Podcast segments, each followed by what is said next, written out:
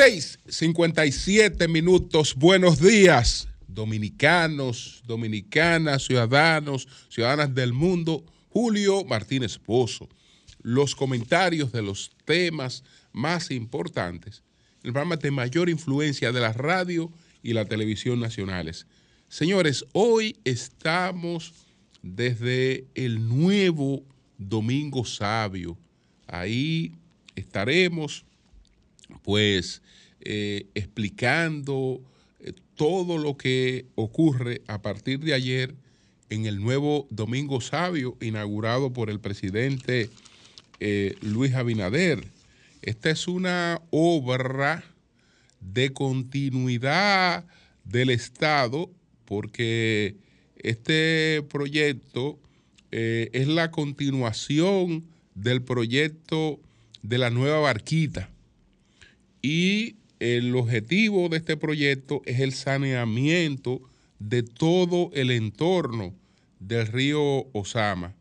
Entonces, así como se hicieron los traslados, las personas que estaban tanto en la parte de Santo Domingo Este como en la parte de Santo Domingo Norte y fueron llevados a la barquita y todo ese eh, esa área se rescató eh, y se preserva ahora para eh, un mejor entorno del río. En el caso del sector Domingo Sabio, eh, se trata de obras que permiten eh, una mejor comunicación vial. se trata de nuevas instalaciones deportivas. Se trata de una avenida de cuatro carriles eh, para eh, proteger y disfrutar del, río, eh, muchas instalaciones deportivas, una cantidad de apartamentos, porque hay unas 2.500 familias que han sido trasladadas. todos estos detalles los tendremos nosotros en el día de hoy, en esta transmisión especial que estaremos desarrollando desde el sector Nuevo Domingo Sabio. Tan pronto pues concluya eh, este comentario, nosotros eh, estamos incorporándonos a nuestro equipo que ya está en el sector Domingo Sabio para desarrollar desde allá en el día de hoy nuestro, nuestro sol de la mañana. Estamos eh, con obras como esta eh, cumpliendo con los objetivos de desarrollo sostenible de la Estrategia Nacional de Desarrollo, eh, porque se trata de adecentar, de mejorar la calidad de vida de la gente, pero también de una eh, recuperación ambiental que no solo beneficia a las personas que directamente están en ese entorno, sino que este es un beneficio para toda la sociedad. Y recuperando espacios que necesitamos para poderlo, para poderlo disfrutar, porque cada vez que se hacen cosas como esta, cada vez que se hacen cosas como esta, entonces hay condiciones para dotar esos lugares de vigilancia, de cámaras de vigilancia, de una mayor presencia de las distintas instituciones que velan por la seguridad ciudadana. Entonces esto quiere decir que la gente puede eh, pasear, puede disfrutar más porque eh, ya eh, hay mayores seguridades en todos los sentidos. Así es que hoy, señores, el sol de la mañana está desde el nuevo Domingo Sabio. Yo quiero brevemente tratar unos temas antes de eh, pasar a nuestra transmisión en el sector Domingo Sabio, a la que me incorporo, eh, pues eh, desde que concluya parto, parto hacia, hacia allá. Lo primero que quiero tratar tiene que ver con los resultados de el referéndum que se llevó a cabo en Chile. Tanto nadar y nadar para volver a la orilla. ¿Qué ocurrió en Chile? Lo que ocurrió en Chile lo pronostiqué, pero hace años. Hace años, señores. En Chile prendió un discurso de, sobre la necesidad de modificar la constitución chilena porque esa era una constitución de Pinochet. Era una constitución que se había aprobado en el año de 1980, aunque también ha tenido muchísimas modificaciones. Pero el San Benito, de que era una constitución de Pinochet y que por eso era una constitución mala. Y sobre todo, ese discurso lo encarnó eh, la izquierda, la izquierda chilena. Resulta que si bien es cierto que la constitución eh, fue promovida por Pinochet, pero no fue por el Pinochet que le dio el golpe de Estado a Salvador Allende en el 1973 sino por un régimen que veía la necesidad de eh, crear ya eh, instituciones democráticas para eh, que el régimen no se, no se asfixiara a sí mismo. Entonces, los senadores, por ejemplo, antes de la constitución del 80, eran designados una parte y la otra parte era vitalicia, es decir, los senadores no eran electos por la población. esa constitución del 80, eh, pues, eh, manda a todos los funcionarios que necesitaban pasar por un mecanismo de elección a que sean funcionarios electos y concede una serie de reivindicaciones que van en consonancia con lo que está ocurriendo en el mundo en esos momentos. Entonces, bueno, esa constitución era mala porque se aprobó eh, con Pinochet. Vamos a sustituir la bendita constitución de Pinochet. Y entonces eh, se embarcan en una modificación constitucional en la que eh, se hace un pedido a la carta. Eh, los sectores de la nueva progresía eh, pues expresaron en la nueva constitución cómo querían la sociedad. Y la medida de la sociedad que querían fue su boca. Pero resulta que si la constitución no tiene una correlación con la realidad de un país, entonces pasa lo que decía Ferdinand Lasalle, que se convierte en un pedazo de papel, que fue lo que emuló Balaguer y lo que dijo Balaguer, pero Balaguer eh, extrae esto de un planteamiento del padre del constitucionalismo.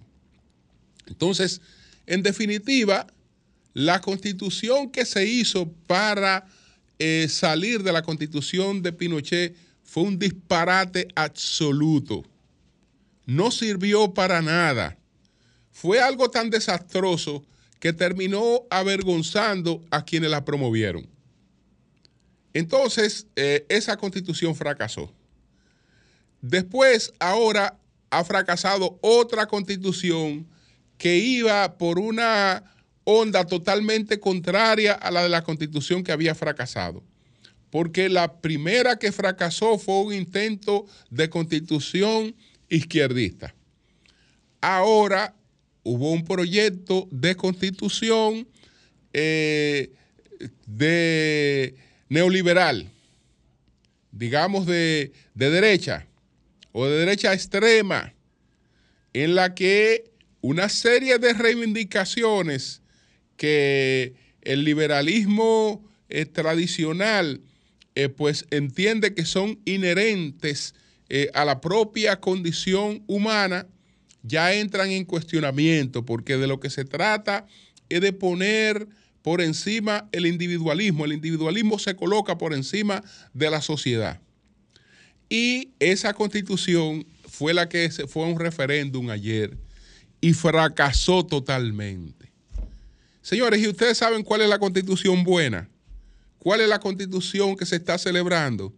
¿Por qué los socialistas ayer hicieron fiesta en Chile? Porque fracasó la constitución de derechas y en, y en consecuencia en Chile va a seguir vigente la constitución de Pinochet. Entonces ahora se han dado cuenta que aquella constitución de Pinochet no era una constitución mala. No era una constitución mala. Es mucho mejor que los dos disparates de modificación constitucional que fracasaron, uno hacia la derecha, que es el que acaba de fracasar, y otro hacia la izquierda. Entonces se ha vuelto y se está celebrando que en Chile mantendrá vigencia la constitución de Pinochet, que ahora se dan cuenta que no era tan mala. Son vueltas que da la vida son vueltas que da la vida, porque cuando reflexionamos sobre lo que está ocurriendo entre Israel y Palestina y sobre todo esta tragedia que se está viviendo en la, en la franja de Gaza, donde estamos hablando de más de 30 mil muertos, hablan de, 40, de 45 mil, eh, etcétera. Cuando reflexionamos sobre esa tragedia, todo lo que estamos buscando para resolver esa tragedia es volver a 75 años atrás. Porque ¿cuál es la solución del problema, del conflicto? Todo el mundo entiende que la solución del conflicto es la creación del Estado palestino.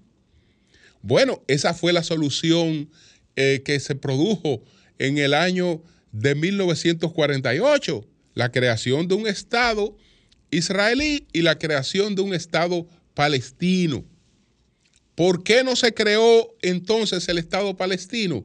Porque Palestina no creyó en eso, ni apoyó eso, porque entendía que era una división de su propio eh, territorio. Se radicalizó frente a esa propuesta junto con otros países del mundo árabe, le declararon la guerra a Israel y desde entonces lo que hemos tenido es eh, guerras y conflictos. Tenemos 75 años de guerras y conflictos. ¿Y ustedes saben cuál es la solución? La solución que todos enarbolamos en estos momentos. Volver a lo que fue la solución del principio, la creación del Estado palestino. Es decir, si creamos el Estado palestino hace 75 años, nos, hubiésemos ahorrado más de 250 mil muertos. Más de 250 mil muertos y 75 años después, la solución sigue siendo la que se aprobó en 1948, que una parte de los beneficiarios rechazaron. Esa es la solución. Es decir, es volver eh, hacia un punto que en principio se consideraba como un punto que no era, no era el, el adecuado. Esa es la lección de lo que ha ocurrido en Chile. Me quiero referir también a una visita que tenemos en el día de hoy. La República Dominicana recibe al presidente electo de Guatemala, el presidente Bernardo Arevalo. Va a ser recibido el presidente Bernardo Arevalo por el presidente Luis Abinader. El presidente Bernardo Arevalo debe juramentarse el próximo 14 de enero del año 2024 como el nuevo presidente de Guatemala. Le han puesto 80 mil obstáculos en el camino. La OEA ha tenido prácticamente que habilitar su carta democrática y el mundo está muy pendiente de la posibilidad de que se quiera interrumpir el orden constitucional en Guatemala. Porque después que eh, Bernardo Arevalo ganó las elecciones, han ocurrido cosas muy extrañas en Guatemala. La primera es que el Ministerio Público guatemalteco ha hecho unas investigaciones sobre el proceso electoral y lo ha declarado fraudulento. Pero quien debió hacer eso, que es el Tribunal Superior Electoral, ha considerado que el proceso fue legítimo. Pero el Ministerio Público se colocó por encima del Tribunal Superior Electoral y ha pretendido anular los resultados de las elecciones en, en Guatemala. El Tribunal Constitucional ha tenido que emitir una sentencia donde ordena a todos los poderes el cumplimiento de los resultados electorales, no solo para el caso del presidente Bernardo Arevalo, sino para todos los funcionarios electos. Y Guatemala ha estado en ese tira y jala, donde eh, hay temor de que un presidente que resultó electo se le permita juramentarse. Nosotros al recibirlo en el día de hoy le estamos dando nuestro espaldarazo, nuestro apoyo al resultado que se dio en las urnas en Guatemala. Y eso es importante, porque eh, por más amago que se haga, yo creo que Guatemala va a tener que terminar juramentando al presidente que, que escogió. Es bueno recordar que nosotros hemos tenido vínculos históricos importantes, que el presidente electo de Guatemala que nos visita en el día de hoy es hijo de un presidente electo cuya historia se asemeja en parte a lo que ocurrió con Juan Bosch en la República Dominicana, aunque lo de Juan Bosch fue posterior a lo de Juan José Arevalo. Porque Juan José Arevalo, eh, pues, fue el primer presidente democrático escogido por los guatemaltecos, así como Juan Bosch fue el primer presidente democrático escogido por los dominicanos. Juan José Arevalo se enfrentó a más de 30 intentos de golpe de Estado. Así, así mismo como el hijo suyo está enfrentando hoy varias conspiraciones, Juan José Arevalo eh, enfrentó más de 30 conspiraciones. De hecho, eh, tuvo que abandonar el poder. Tuvo que abandonar el poder. Eh, ¿Qué vínculos hemos tenido nosotros con ellos? Bueno, Juan José Arevalo, entre otras funciones, llegó a ser embajador de Guatemala en la República Dominicana, el expresidente Juan José, Juan José Arevalo. Pero además, cuando Juan José Arevalo eh, terminó su mandato de manera abrupta, cuando fue obligado a terminar su mandato, eh, asumió el gobierno una junta eh, militar, pero una junta militar que era favorable a Arevalo, porque fue la junta militar o los militares que promovieron la revolución de 1844, que fue la que dio apertura a la democracia guatemalteca. Entonces, cuando eh, se produjeron todas esas intentonas por derrocar a Juan José Arevalo, el líder de eh, las fuerzas militares que apoyaban a Arevalo asumió el poder, que fue el coronel Jacobo Arbenz. Asumió el poder. Y entonces Juan José Arevalo el, escritor y político, se convirtió en embajador itinerante de Guatemala. Pero ¿qué resulta? Que a Juan José Arevalo lo derroca el caudillo dominicano, el dictador dominicano Rafael Leonidas Trujillo, es que produce el derrocamiento del presidente guatemalteco Juan José Arevalo. Es Trujillo que se encarga de derrocar, de sacar del poder a Juan José Arevalo. Lo hizo apoyando a otro coronel al que le dio todo el respaldo logístico para el derrocamiento de Jacobo Arbenz. Ese coronel se llamaba Castillo Arbenz. A Castillo Arbenz, Trujillo lo respaldó para derrocar a Arevalo. Arevalo, desde luego, no lo quería mucho o no lo quería nada los Estados Unidos, porque sus medidas las consideraba medidas comunistas, pero no eran comunistas, eran de la izquierda democrática. Entonces resulta que después que Trujillo, eh, pues, logra a través de Castillo Armas el derrocamiento de Jacobo Arbenz, el, eh, Castillo, el Castillo Armas le incumplió a Trujillo. Trujillo eh, apoyó el derrocamiento del gobierno de Cuba, de Prío Socarrá, instalando a, Fulgencio Batista. Influyó en el derrocamiento de eh, Jacobo Arbenz, poniendo en Guatemala a Castillo Armas. ¿Qué buscaba el dictador dominicano? El, el dictador dominicano lo que estaba buscando en ese momento era reconocimiento internacional. Batista tenía el compromiso de hacerle un homenaje a Trujillo en Cuba. Y Jacobo eh, y Castillo Armas también tenía el compromiso de hacerle un homenaje a Trujillo en Guatemala. Pero ninguno de los dos le hicieron homenaje. Y Trujillo sobre todo estaba muy dolido con Castillo Armas porque entendía que lo había traicionado en otras cosas.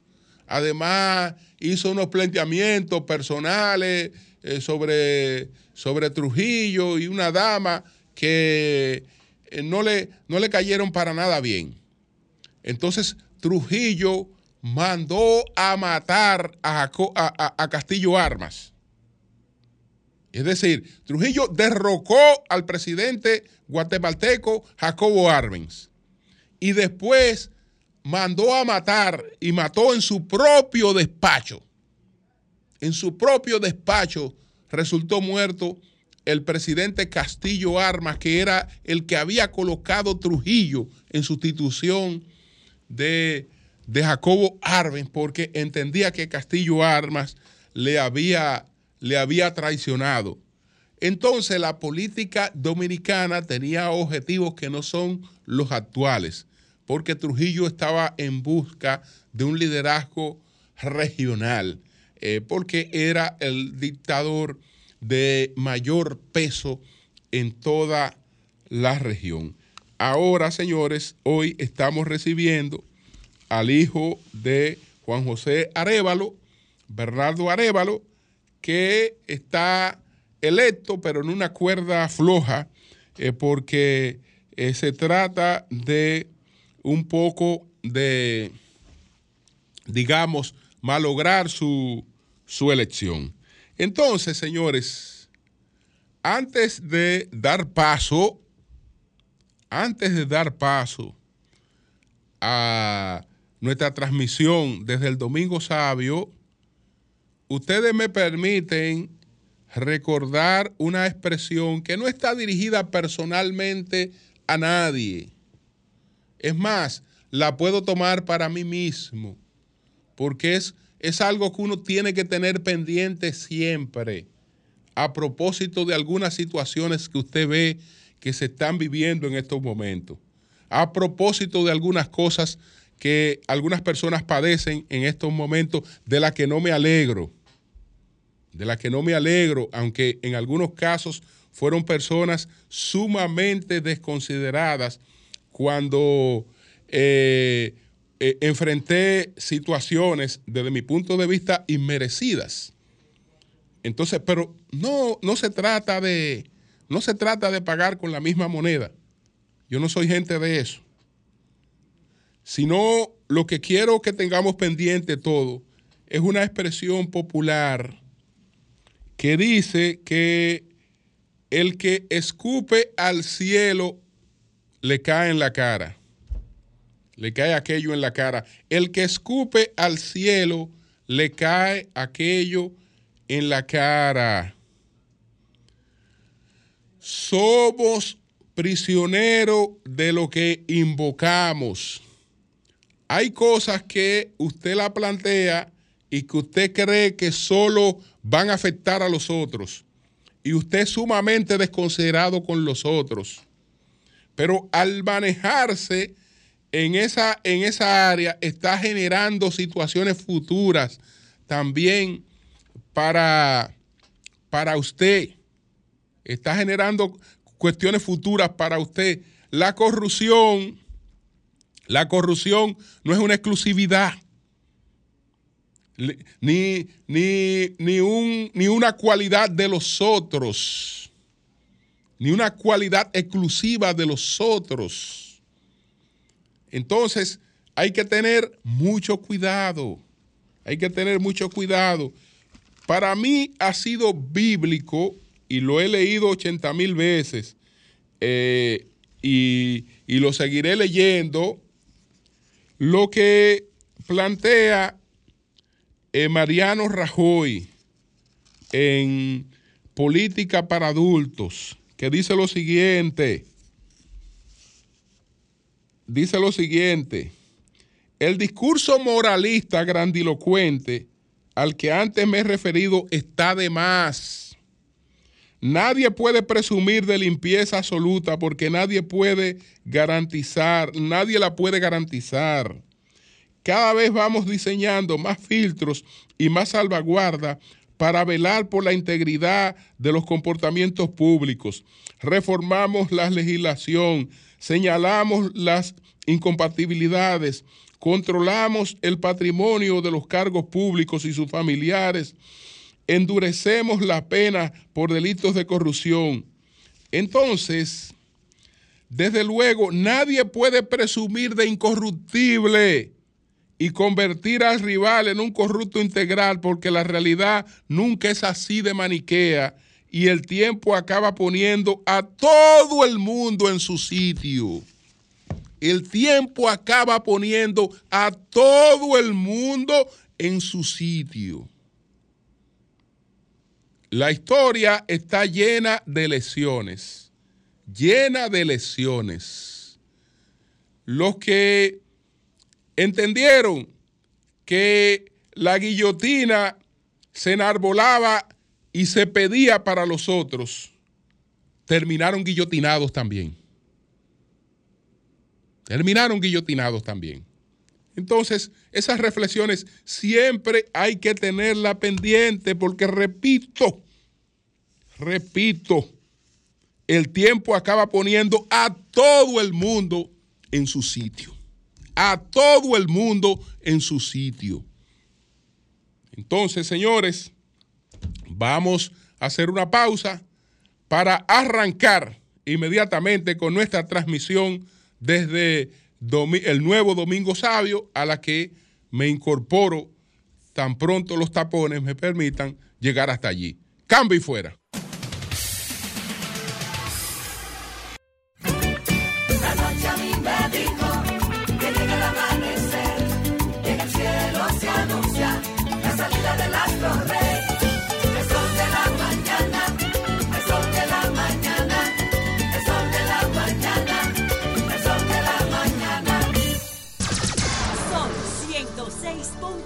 106.5.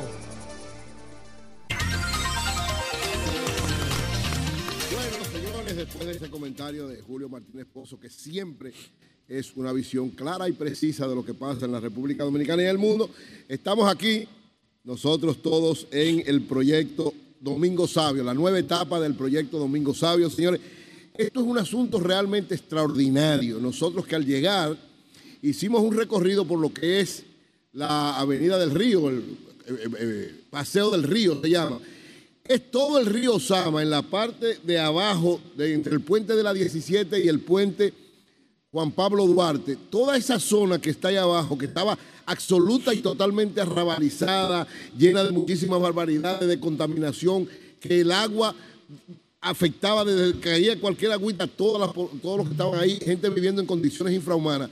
Esto ha sido transformado de manera extraordinaria, profundamente diferente. Nosotros hicimos el recorrido y veníamos como si estuviéramos en otro país. Esto parece como si estuviéramos en otro país. Yo ayer quedé sorprendido. Increíble. Sorprendido. Yo estuve aquí en la inauguración, estuve con el presidente de la República, Eury. Sí. Sorprendido. Yo dije, pero ¿y, y cuándo esto pasó? Increíble. Y Ahora, yo hay ni algo cuenta me importante. di. Esto es una Oye, esto- transformación increíble. Tú dices yo creo que es uno de los aspectos más importantes a destacar de lo que significa esta obra. Miren, esta obra, y hay que decirlo porque la just- hay que ser justo, dice Duarte, ser justo lo primero si querer ser felices. Esta obra se inició en el 2017 con la visión del presidente Danilo Medina. Incluso puso al frente a la persona que sigue. Y ayer el presidente Medina decía, decía el presidente Abinader decía, esto es parte de la continuidad del Estado. Yo creo que esta obra es una muestra clara y ahí hay que valorar al presidente Luis Abinader por eso, que incluso lo destacó en el día de ayer, que esta es una obra que muestra la continuidad del Estado. Es decir, eh, José Miguel González, que es el, el director ejecutivo de la unidad ejecutora para la readecuación de barrio y entorno, González Cuadra. González Cuadra, eh, Urbe. el Urbe. José Miguel fue el que, recuérdense, José Miguel fue el responsable de la nueva barquita. Ustedes se acuerdan también algo parecido a lo que aconteció aquí. En un momento, la barquita era una situación en el Santo Domingo Este que caía una gotita de agua y miles de gente eran afectadas. ¿Qué el presidente Medina fue y visitó, habló con todo el mundo y puso a José Miguel González Cuadra a ser el responsable de la transformación de eso y recuérdense la inauguración de la nueva barquita, que ha sido un proyecto extraordinariamente valioso, que nunca ha tenido ningún inconveniente. Eso mismo hicieron aquí. Lógicamente, el presidente Medina no lo pudo terminar, pero el presidente Abinader dijo ayer que desde que él llegó y vio la dimensión de lo que era, le dijo, no, no, todo mi apoyo, continúen, desarrollenlo y termínenlo. Y ayer, 2.500 familias fueron reubicadas, más de 8.800 Eh, personas fueron afectadas de manera directa y la transformación que tiene, y ahí creo que Marilena hablará un poco de eso, para el río, lo que implica para el medio ambiente y lo que implica para la gente. Eury, Eury, eh, es importante también eh, resaltar lo que dijo el presidente ayer. No obstante eso que tú dices es continuidad de Estado. Esta parte, este nuevo Domingo Sabio se hizo from scratch, o sea, se hizo desde los cimientos. Había, estaba el planeamiento, Exacto. estaban los planos, estaba la parte, eh, ¿verdad? La parte que tiene que ver conceptual con el proyecto de esta parte, de esta parte que se trabajó y así mismo, como tú lo dijiste, eh, González, el señor González Cuadra lo ejecutó a través de Urbe, que es eh, la unidad ejecutora para la readecuación eh, de barrios y entornos. Yo creía y estuve también eh, con el presidente en, en la parte del, pu- del puerto de pescadores que tú ves ahí y la readecuación de eso. Estuve con el jefe eh, de eh, pesquero eh, de la Armada de la República Dominicana, así como el comandante general de la Armada de la República Dominicana. Estuvimos ahí en el puerto y estábamos viendo cómo la draga estaba sacando los sedimentos del río también para la mejora de este entorno. Sí, Tú sabías es. que hay algo que María Elena va a resaltar los puntos importantes de este nuevo Domingo Sabio, pero tú sabes que es algo muy importante. Eh, Eury, Eury, Eury, un momentito, Pedro, un momentito. Eh, Eury, Eury Cabral. Termina, Vigila, ¿Tú termina. sabes qué era esto aquí? Esto era, esto, aparte de ser un barrio, condiciones infrahumanas, eh, todo lo que tú te puedes imaginar eh, malo, eh, eh, contaminación por parte del río, eh, era también antros de perdición. Así es.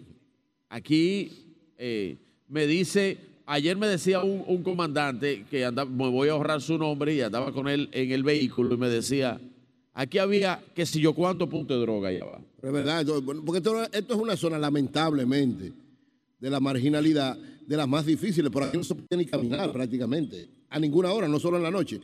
Y lógicamente esto cambia el entorno, es un proceso cultural, porque Claro. tampoco no es que porque ya lo hicieron las instalaciones, es un proceso, pero eleva la calidad de vida de la gente que está aquí y cambia el entorno.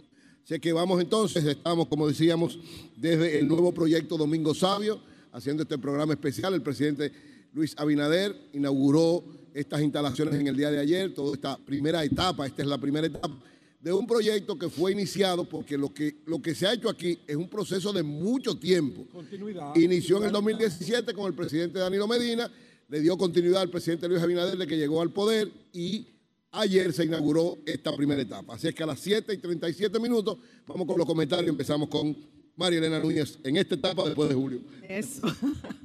Muy buen día. La verdad que estamos altamente motivados. ¿Dónde estamos en estos momentos? En el Polideportivo de Nuevo Santo Domingo Sabio. Estamos hablando de cerca de 3.250 metros cuadrados adaptables a varias disciplinas deportivas. Y desde hace meses hay cerca de 12 equipos de más de 500 niños, niñas, jóvenes de este sector que están practicando acá fútbol, eh, béisbol, voleibol, baloncesto. Miren, en agosto, Eury, te va a interesar esto. En agosto se hizo aquí un seminario organizado por la Embajada Dominicana en Reino Unido y Unido. Ah, yo recuerdo, sí. ¿Y cuál era el tema? Resiliencia de Santo Domingo, gestión de desastres ante inundaciones y a la misión de esos universitarios de Reino Unido que vinieron aquí al país, los trajeron a ver este proyecto. Ellos se quedaron, a mí me, me hizo,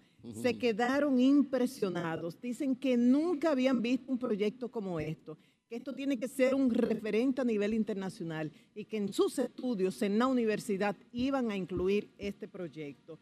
Grandioso de este proyecto es devolver a cerca de 44 mil personas el derecho a tener una vida digna de calidad. Residentes en la Ciénaga, los Guandules, sectores que hasta el momento han tenido una altísima densidad poblacional, mucha vulnerabilidad, riesgo, inseguridad. Hay muchos taxistas eh, de diferentes plataformas y, y de la forma tradicional que cuando uno le dice que viene para no te quieren traer cuando uno entra, agentes policiales le, preguntaban a uno, ¿está segura dónde va? Tenga cuidado, o sea, muchísimo riesgo. Ya han sido trasladadas cerca de 2.000 familias, estamos hablando de 8.000 personas y ya el presidente Luis Abinader les ha garantizado que se le va a entregar los títulos correspondientes. Ustedes saben que cada vez que hay una reubicación siempre surge la desconfianza del beneficiario porque cree que eso se va a quedar en promesa pero el presidente les garantizó que les serán entregados los títulos. Ya terminó la pesadilla. Como decía Julio, el proyecto anterior a este aquí en Santo Domingo fue la nueva barquita. ¿Y qué nos contaban la gente de la, barquita anterior y la gente de acá? ¿Ustedes saben cómo dormían? Con un brazo colgando. ¿Para qué? Para que cuando crecía el río ellos pudieran percatarse y salir huyendo de inmediato. Eso es vida para nada. Un elemento importantísimo, también Eury lo dijo, la continuidad de Estado, un proyecto que comenzó en el 2017 y ha sido el mismo equipo, que es el URBE, mismo. la unidad ejecutora de readecuación de barrios y entornos, que preside el señor José Miguel González Cuadra, el mismo equipo. Importantísimo también el trabajo coordinado entre diferentes instituciones. ¿Qué uno ha visto como periodista? Yo puedo ser testigo de eso a veces el afán de protagonismo, los egos, no permite que se coordine el trabajo de varias instituciones para lograr un objetivo. Pero hay excepciones, ahí está el COE, que ha sido una excepción, y el trabajo realizado desde Urbe, tanto en la Nueva Barquita como ahora en el Nuevo Santo Domingo Sabio, porque estamos hablando de cerca de 20 instituciones que han estado trabajando bajo la dirección de Urbe para lograr este proyecto. Ahí hablamos desde el Ministerio de la Presidencia, Ministerio de Economía, pero también obras públicas, medio ambiente, la casa, la alcaldía, 20, no, no los voy a alargar, a alargar esto, 20 instituciones. Entonces, el impacto ambiental. Ustedes saben lo que ha sido el río Sama hasta el momento. Es el basurero general de todos, de fábricas, de empresas, que esos líquidos, esos tóxicos, los tiran al río pero también nosotros como ciudadanos. Si ustedes recuerdan aquella pesadilla de cómo amaneció esa área del Mar Caribe frente a Fray Antón de Montesinos, uno, dos años, dos o tres años atrás, o cuatro, lleno de plásticos, plásticos, basura, que nosotros no tenemos conciencia sobre el manejo de, esos desechos sólidos. Entonces ya se ha comenzado un trabajo de sanear el río Sama y creo que vamos en camino a lo que mucha gente desea. Lo que pasa en las principales ciudades del mundo que están alrededor de ríos, que el río se convierte en un atractivo turístico y da gusto pasear alrededor de, de esos ríos si se puede hacer. Hay un plan de manejo de desechos sólidos, de seguro que con nuestros invitados en el día de hoy tendremos oportunidad de hablar de esto. Y algo muy importante, el Parque La Ballena. ¿De qué se trata? Ustedes saben que cuando se habla de sostenibilidad hay que tomar en cuenta tres aspectos básicos. La protección del medio ambiente, el impacto social y el impacto económico. No se puede proteger el medio ambiente si uno no le garantiza a los residentes en esa zona un sustento. ¿Y de qué se trata del Parque de la Ballena? Garantizar la pesca sostenible. Los pescadores tendrán un ambiente digno para realizar su trabajo, protegiendo el medio ambiente y a la vez garantizando la salud y, y- la calidad de ese producto que venden a los consumidores. Así que durante todo el día de hoy estaremos dedicados a este extraordinario proyecto altamente motivador y qué bueno, el viernes estuvimos en Santiago con un proyecto extraordinario también, el del el saneamiento, la segunda etapa de saneamiento del arroyo Gurabo.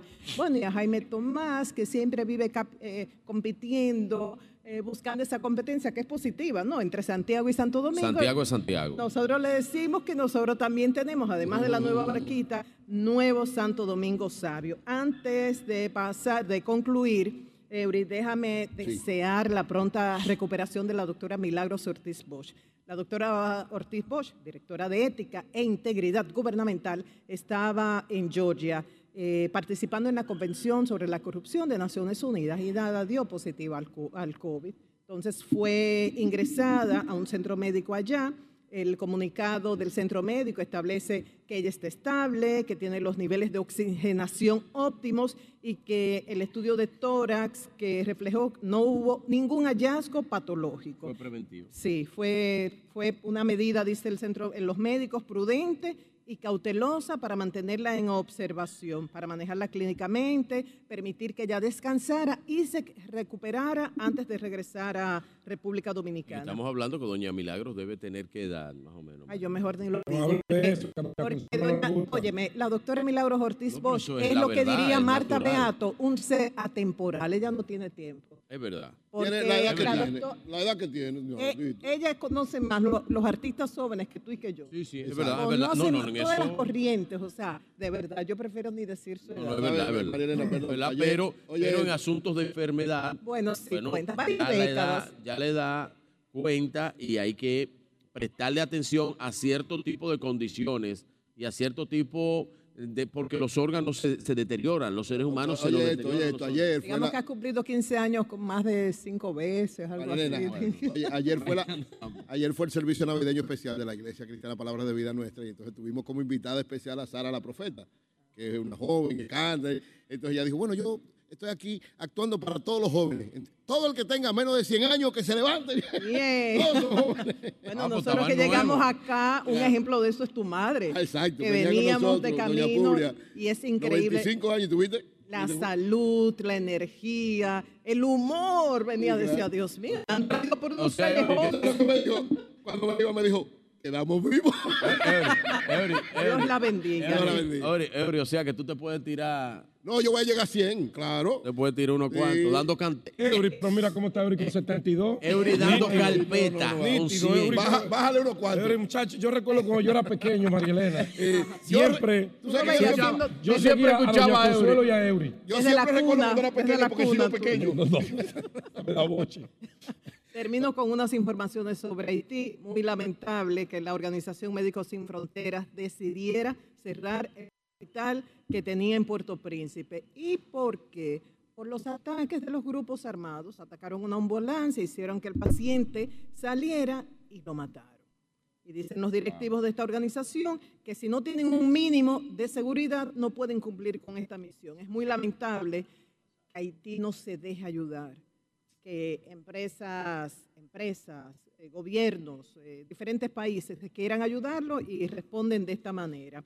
Se anunció que en febrero van a llegar los primeros 300 agentes de la Fuerza Multinacional que se encargará de restablecer el orden en ese país. Hubo una reunión en Nairobi entre el director de la Policía Nacional de Haití y el inspector general de la Policía de Kenia y acordaron eso, que pese a las objeciones que han habido en Kenia sobre el envío de estos agentes, comenzarán a llegar en febrero cerca de 300 y hoy se supone que se reabra el mercado binacional en Dajabón luego de cerca de tres meses sin actividad alguna por el cierre de la frontera, luego de que en esta semana rompieran desde Haití una parte de la, de la puerta de la frontera, la restablecieron, pero ellos se siguen oponiendo al registro biométrico. O sea que eh, ahí está la expectativa de qué pasará hoy.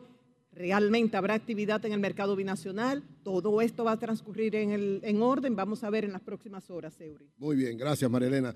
7.48 minutos, estamos en el, la nueva, inaugurando, ¿verdad? Ya el presidente Luis Abinader inauguró ayer la nueva, la primera etapa del proyecto Nuevo Domingo Sabio. Estamos aquí, esto es una cosa extraordinaria, impactante, como hemos dicho, y seguiremos hablando de esta situación. Vamos a continuar con los comentarios, 7.48 minutos. Adelante, Pedro Jiménez. Buenos días, camarada y amigo Eury Cabral. Un saludo al senador Ey, Adriano Espaillat. Espaillat. Hace su Pero- entrada pero- sí, pero dale a estas instalaciones.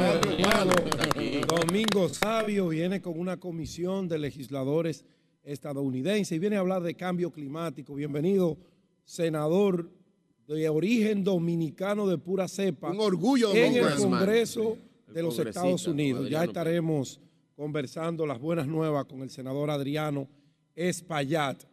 Bueno, saludos a Buenas noticias, Pedro. No estamos solos ante esta situación de, No, de- de- del de- cambio, las de- amenazas sí, del cambio. calentamiento es. global. Calentamiento global. Ayuda desde los legisladores en Estados Unidos, muchos de ellos descendientes de dominicanos, y obras como esta también. Así es. Bueno, eh, En saludos, breve buenos estaremos días. conversando con don Adriano Espaillá y de todo lo que implica la ayuda y la Así es. orientación que nos dan en ese orden. Bueno, saludos a Eury Cabral, saludos a María Elena Núñez, saludos a Virgilio Félix, saludos para el maestro, don Julio Martínez Pozo, que en breves instantes ya estará aquí en la coordinación de este programa, un programa especial. Saludos a Virgilio Félix, saludos a Manuel, a Nayi Chaede, saludos a todos, a José La Luz, a todo el equipo. A Lea y al Buenos equipo, días. Denise, a todos. Saludos al equipo, saludos al pueblo dominicano, al pueblo bueno, al pueblo laborioso, al pueblo que nos sigue cada mañana, no importa el lugar donde esté. Bueno, señores, agradecer es de, sabios, agradecer es de humanos y de verdad que hay que saludar a Wellington Arnott por el trato dispensado por él y todo su equipo el pasado viernes en Santiago, cuando inaugurábamos ese, ese parque emblemático, maravilloso, allá en la comunidad Gurabo, ¿no?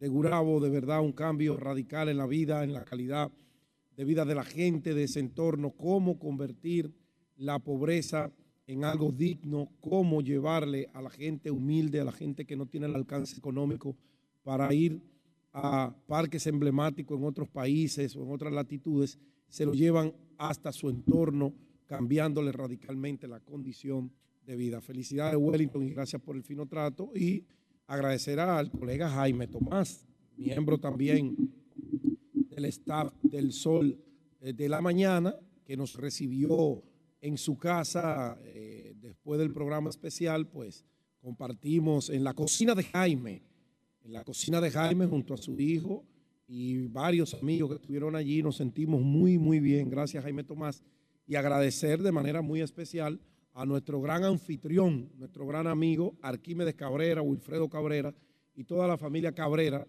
por esa cena navideña que ya se ha convertido en un ambiente tradicional para el elenco del Sol eh, de la Mañana, en donde compartimos como si fuéramos parte ya de esa familia del empresario Arquímedes Cabrera. Pedro, y además de las buenas atenciones, una comida exquisita, la grata compañía, tanto de los invitados como de la familia. Por ejemplo, le decía a Jaime Tomás, qué bello verte compartir con tu hijo.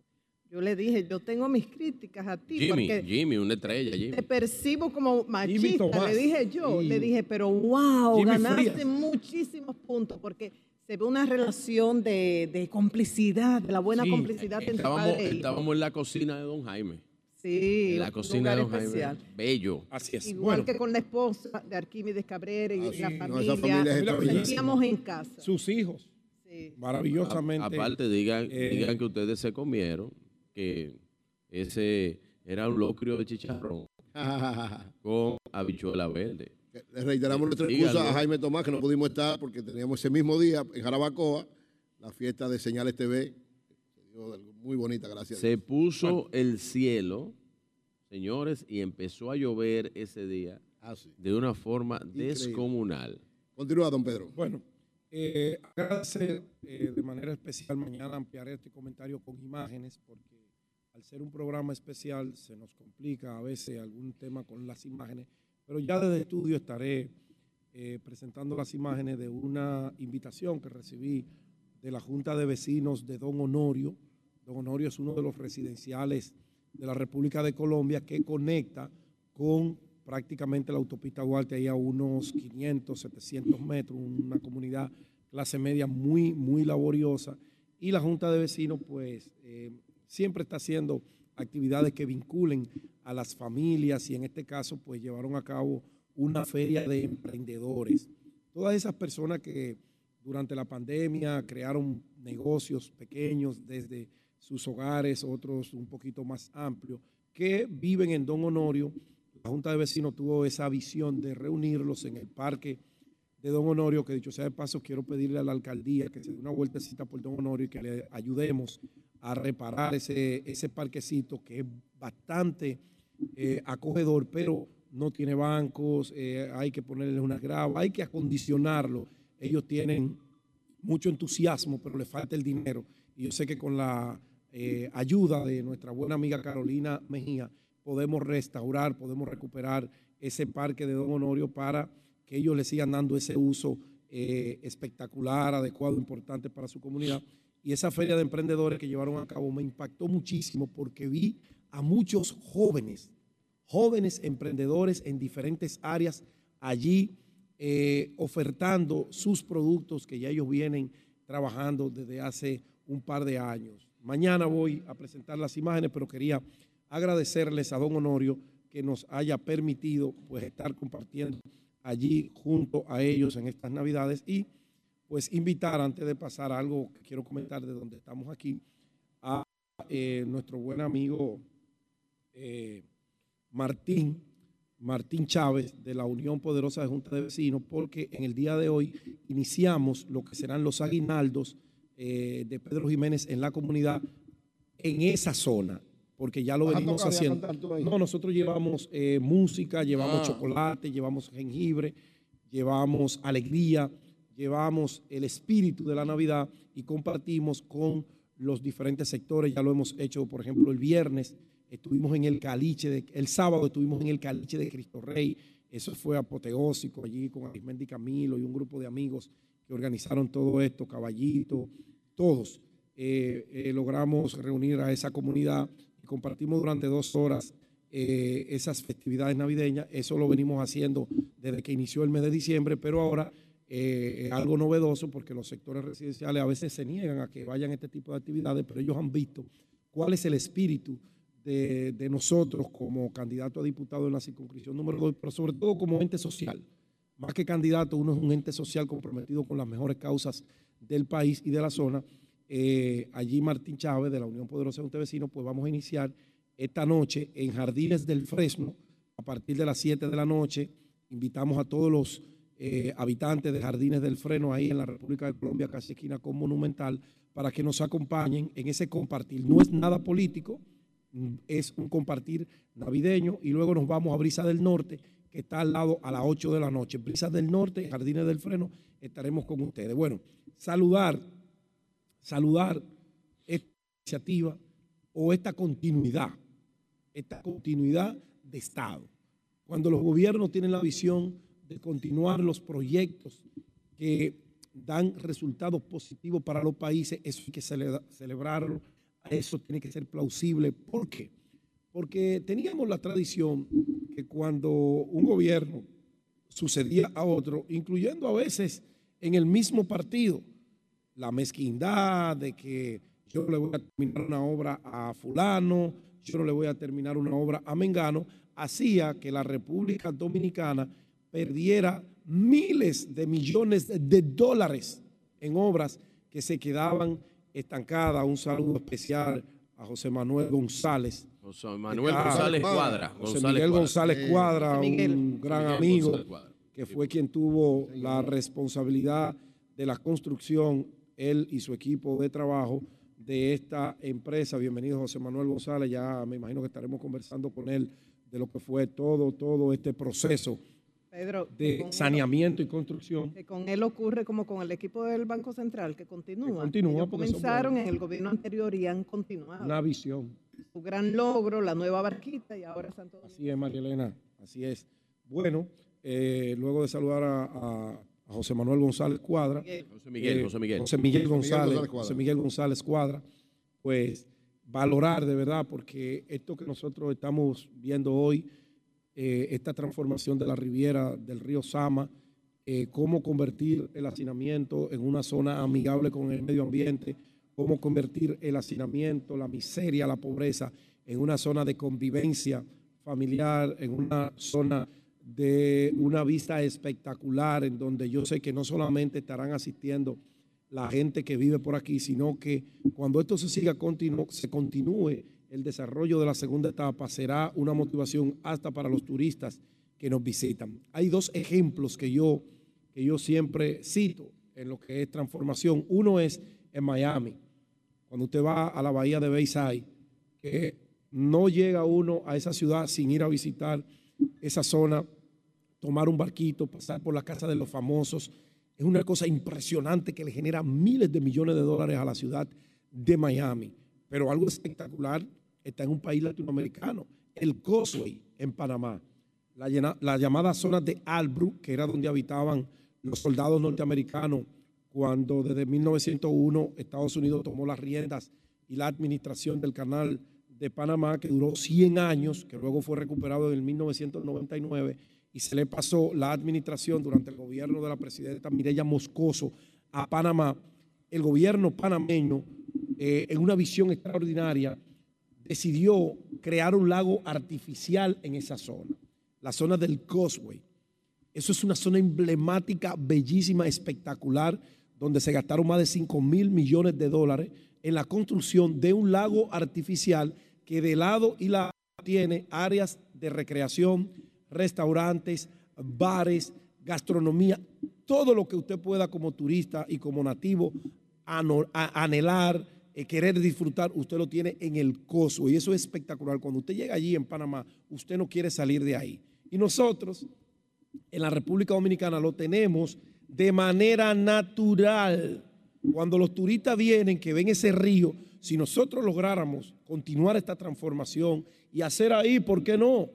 Un, un puerto de embarcaciones turísticas, de veleros, de lanchas que salgan a recorrer toda esa riviera y, puedan eh, circular en toda la ciudad capital, pasando por eh, el malecón, toda este río, de la parte del río Sama, llegar hasta Manresa, eso sería espectacular, no solamente para nosotros, sino también sería un generador de divisa para nuestros turistas, para los turistas que nos visitan. Yo quiero de verdad saludar esta iniciativa de continuidad de Estado. Esto se inició, como bien decía eh, Eury Cabral, en una visión extraordinaria del presidente Danilo Medina, el grupo empresarial. La primera de etapa, José Miguel la González primera Cuadra, etapa, Pedro. Y la primera etapa en ese que estamos. Esa fue la que se Esa es la que estamos ayer. inaugurando. Esa fue la que inauguró Y fue una visión interesante del momentito, presidente un Abinader. momentito, un Hay que momentito. saludar la visión de la continuidad del presidente Abinader porque Sí, no sí, ha sido sí. mezquino, ha sido visionario. Sí, el- el- lo que creo que es que la observación que tú le estás dando, la observación que tú le estás dando, una, una la real. Un momentito, hermano, un momentito, por favor, eh, para, para aclarar, porque no vamos a confundir a los oyentes de Sol de la Mañana. Sí, es cierto, pero ahí está eh, José Miguel.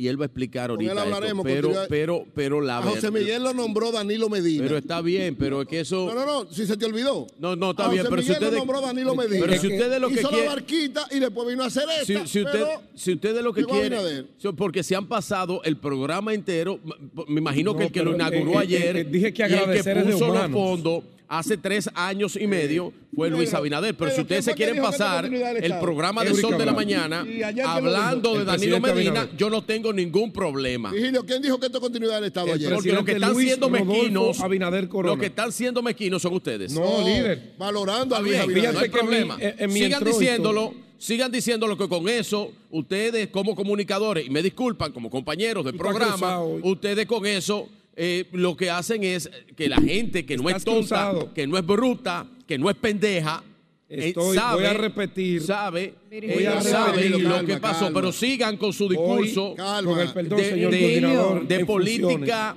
de política, eh, eh, ya, ya. de pulpería. Voy Sigan. a repetir Virgilio, para terminar, Virgilio, porque tenemos una agenda muy apretada. Papito lindo, en armonía podemos reconocer el aporte de cada Denle gobierno. agua, café, No, no, no, que. Óyeme, óyeme, óyeme. Ya, Una yo iniciativa dividí la del gobierno eh, anterior María que Elena. ha sido continuada. Sí, sí, hay- pero que tienen el mismo discursito, porque yo, porque Pero yo, soy- Virgilio, yo no soy asume pendejo. la Yo estoy sentado en esta silla y no es por pendejo. Pero No Virgilio, por- entonces Virgilio, yo estoy oyendo, yo estoy oyendo el discurso, Virgilio. un momentito, por favor. Yo estoy oyendo el discurso. Porque yo, yo no, ustedes me ven aquí envuelto en hoja En tu y ustedes creen que yo soy un guanimo. No, no, no. Ustedes me ven envuelto en hoja y yo no soy un guanimo. ustedes tienen el mismo, el- el- la misma, la- eh, y van ahí, la hormiguita, y, Dios te y van bendiga, ahí, Virgilio. ahí. Entonces, para que estemos claros, gobierno para que estemos, aporta. pa- sí, claro, y sobre todo el si de Danilo señor Medina, que ustedes lo han mencionado 99 veces Continuidad aquí. del Estado, Sí, gracias, claro, Virgilio. la Continuidad sí, claro, sigue ahí. Para terminar, Política de esta pulpería. Abrupta e innecesaria intervención de mi compañero termina, don Virgilio Pedro. Félix. Esto es continuidad dije, del Estado. Saludo. Claro, política de Virgilio, pulpería. escucha lo que voy a decir. Termina así. Saludo la visión del presidente Luis Abinader Corona Correcto. de continuar las obras de capital importancia para el país, porque si él no hubiese tenido la visión, la visión sin mezquindad de continuar, hoy no estuviéramos aquí y esto estuviera convertido en una ruina. Está bien. ¿Es bonito así o estoy mal? Está bien. En síntesis, Entonces, lo que queremos. lo que tú Finalmente. entiendas. En síntesis, concluye, concluye. Finalmente, dejo el tema para que mañana, porque Nayib Chaede no quiere que se trate hoy, me, me condicionó en el día de ayer, pero mañana tenemos que hablar de Carlos Pimentel y compras y contrataciones Mañana hablamos. y el rol equivocado que ese señor lleva en una institución pública que él cree que es de él. Pero también tenemos que hablar de la nueva contratación que salió a la luz pública y de la anterior de el señor Bartolomé Pujals, la OPTI, Otra. y a- oh, pero claro, ahora se contrató a un asesor que va a invertir 6 mil, mi- eh, 6 millones 278 Y mil entonces, pesos ¿qué es lo que ustedes en quieren que haga? tuiteros, ¿Qué es lo que ustedes quieren que haga el gobierno? En tuiteros. Aquí, entonces, mañana- la campaña, la campaña de la oposición está Mañana- basada en todo lo que el gobierno hace con Mañana- contrataciones públicas. Me van a tener que traer los Twitter. Una sugerencia. No han hecho una sola propuesta en este país a favor de nada, pero entonces Mañana- lo único que ellos van a hacer es hablar de contrataciones públicas y cada vez que el Mañana, gobierno compra un pincho, pero tú no decías nada cuando, cuando el hermano de Danilo compraba todo, vendía todo en este país, tú no Vir- decías nada. Virgilio y Virgilio. Pedro. No, Yo, yo sí decía. lo siguiente. Y está esos- grabado. Y algo. Oigan, Eh, Ese tema dejémoslo para mañana. necesito 30 segundos. Sí, adelante, María Esos temas Trae que paz. son importantes,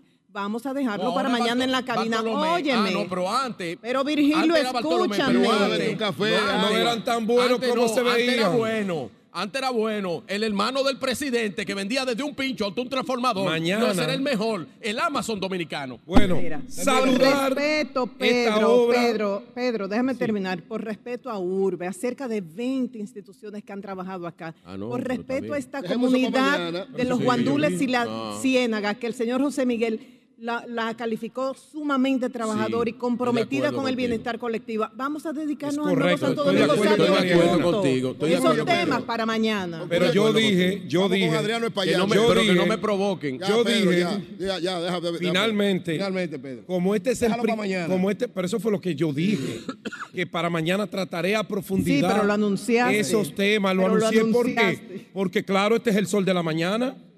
Este es el sol de la mañana y la gente espera con ansias Pero ya, ya, el ya. trato a los temas que le importan al país. Mañana hablaremos de eso. Gracias. Y lo vamos a poner en contraste con otras cosas más. Gracias a Urbe. Vamos a darle. Gracias a Virgilio por boicotear lo que uno quiere decir de Urbe. Gracias a Julio Martínez Pozo que llega a ponerle control a la casa. No, el maestro Gracias llegó de verdad y hace valoro positivamente esta obra. Llévatelo. Estamos en el nuevo proyecto Domingo Sabio, desde ¿verdad? toda esta zona que ha sido transformada. En breve vamos a hablar de eso. Está también con nosotros el senador Adriano Espaillá, con quien vamos también a conversar. Congresista, Esta obra congresista. extraordinaria. Impresionante polideportivo. Así es. Congresista federal. Inaugurado por el presidente Luis Abinader, demostrando la continuidad del Estado. Eso es lo que le conviene a la República Dominicana. Cambio y fuera.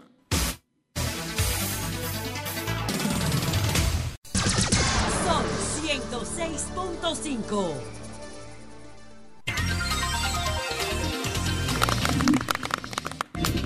Bueno, señores, son las 8.14 minutos. Nosotros continuamos con el sol de la mañana desde el proyecto Domingo Sabio. Nosotros estamos en el moderno polideportivo que tendrá o tiene ya a partir del día de ayer el nuevo Domingo Sabio. Ahora, bueno, acaba de llegar José La Luz también. Vamos a conversar con el congresista Adriano Espaillat, que está aquí con nosotros, y con el asambleísta del Bron, eh, Shor Álvarez. Vamos a conversar con ellos. Julio, Vienen con buenas noticias. Apoyo desde Estados Unidos para la República Dominicana en materia de resiliencia y cómo enfrentar los efectos del calentamiento global, del cambio climático. Importante eso. Sí. Importante. Buen día, bienvenidos. Gracias. Bueno, bienvenido a su casa, congresista. Bienvenido a su casa. Senador, ¿cómo están ustedes? Bienvenido a Sol de la Mañana. Nosotros tuvimos unos chubacos aquí y eso es importante que usted explique en qué consiste. Digo, don este Adriano es apoyo. parte del programa. Porque Claro. Desde la no, fundación, él es- todos él- los años, él siempre está con nosotros.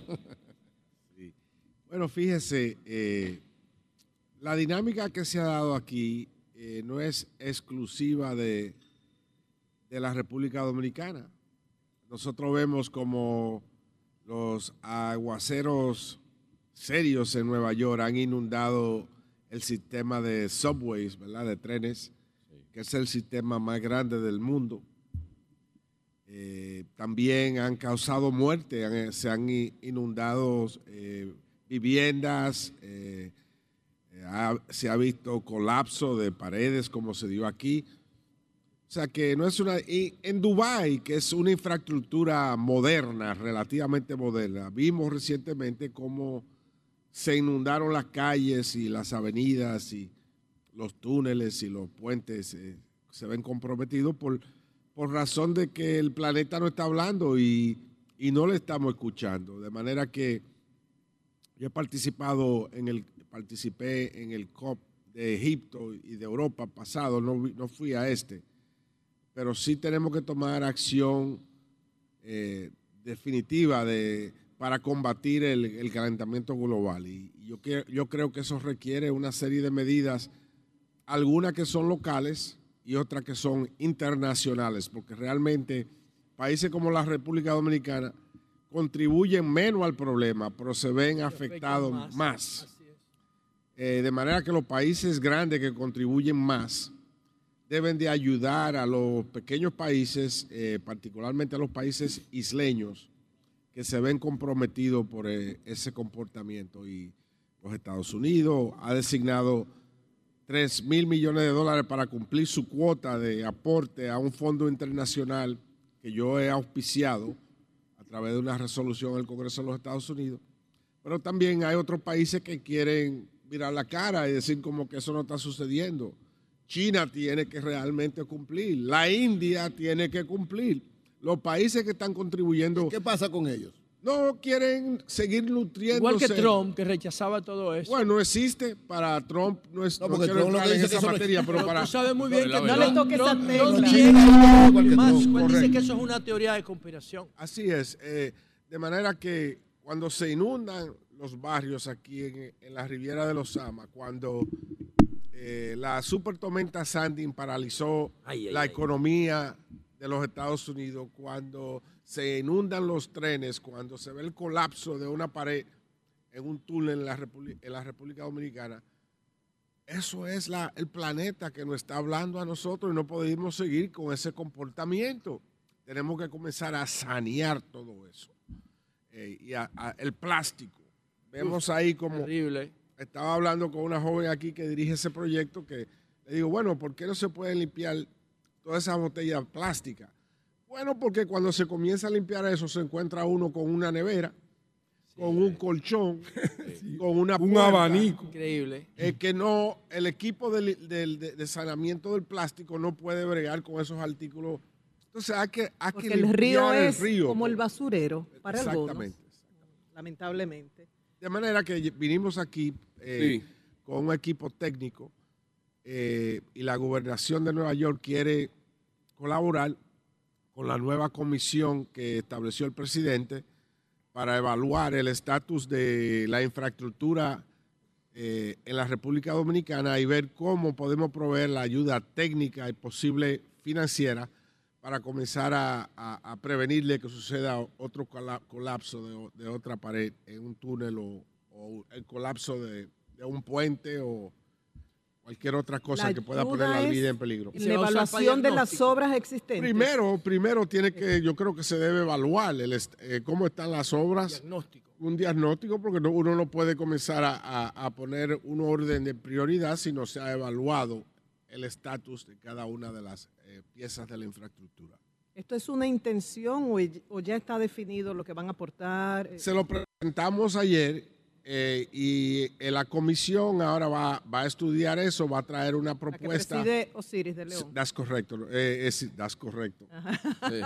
Eh, sí, eso es correcto, eso es correcto. Y ellos nos van a presentar entonces un acuerdo, el cual se lo vamos a entregar a la gobernadora para ver cuándo ella pueda venir aquí y firmarlo y, y poder asignar eh, su equipo técnico que lo encabeza una ingeniera de origen dominicano que es muy conocedora de estos temas y quien, quien estuvo también en la conversación de ayer. Don Adriano, te manda un saludo muy especial el presidente de RCC Media, Antonio Espaillat. Bueno, un Saludo para el para- primo porque esto sigue creciendo y cada vez que yo vengo aquí como Sí. que tiene ya- Nuevas cosas. A- Adriano, ¿qué, qué piensa de lo, de lo que ha visto aquí en este nuevo Domingo Sabio?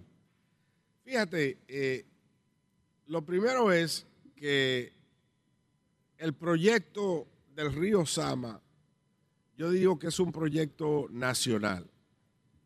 ¿Por qué? Porque si se puede lograr esto, se puede lograr cualquier cosa aquí en el país, ¿verdad?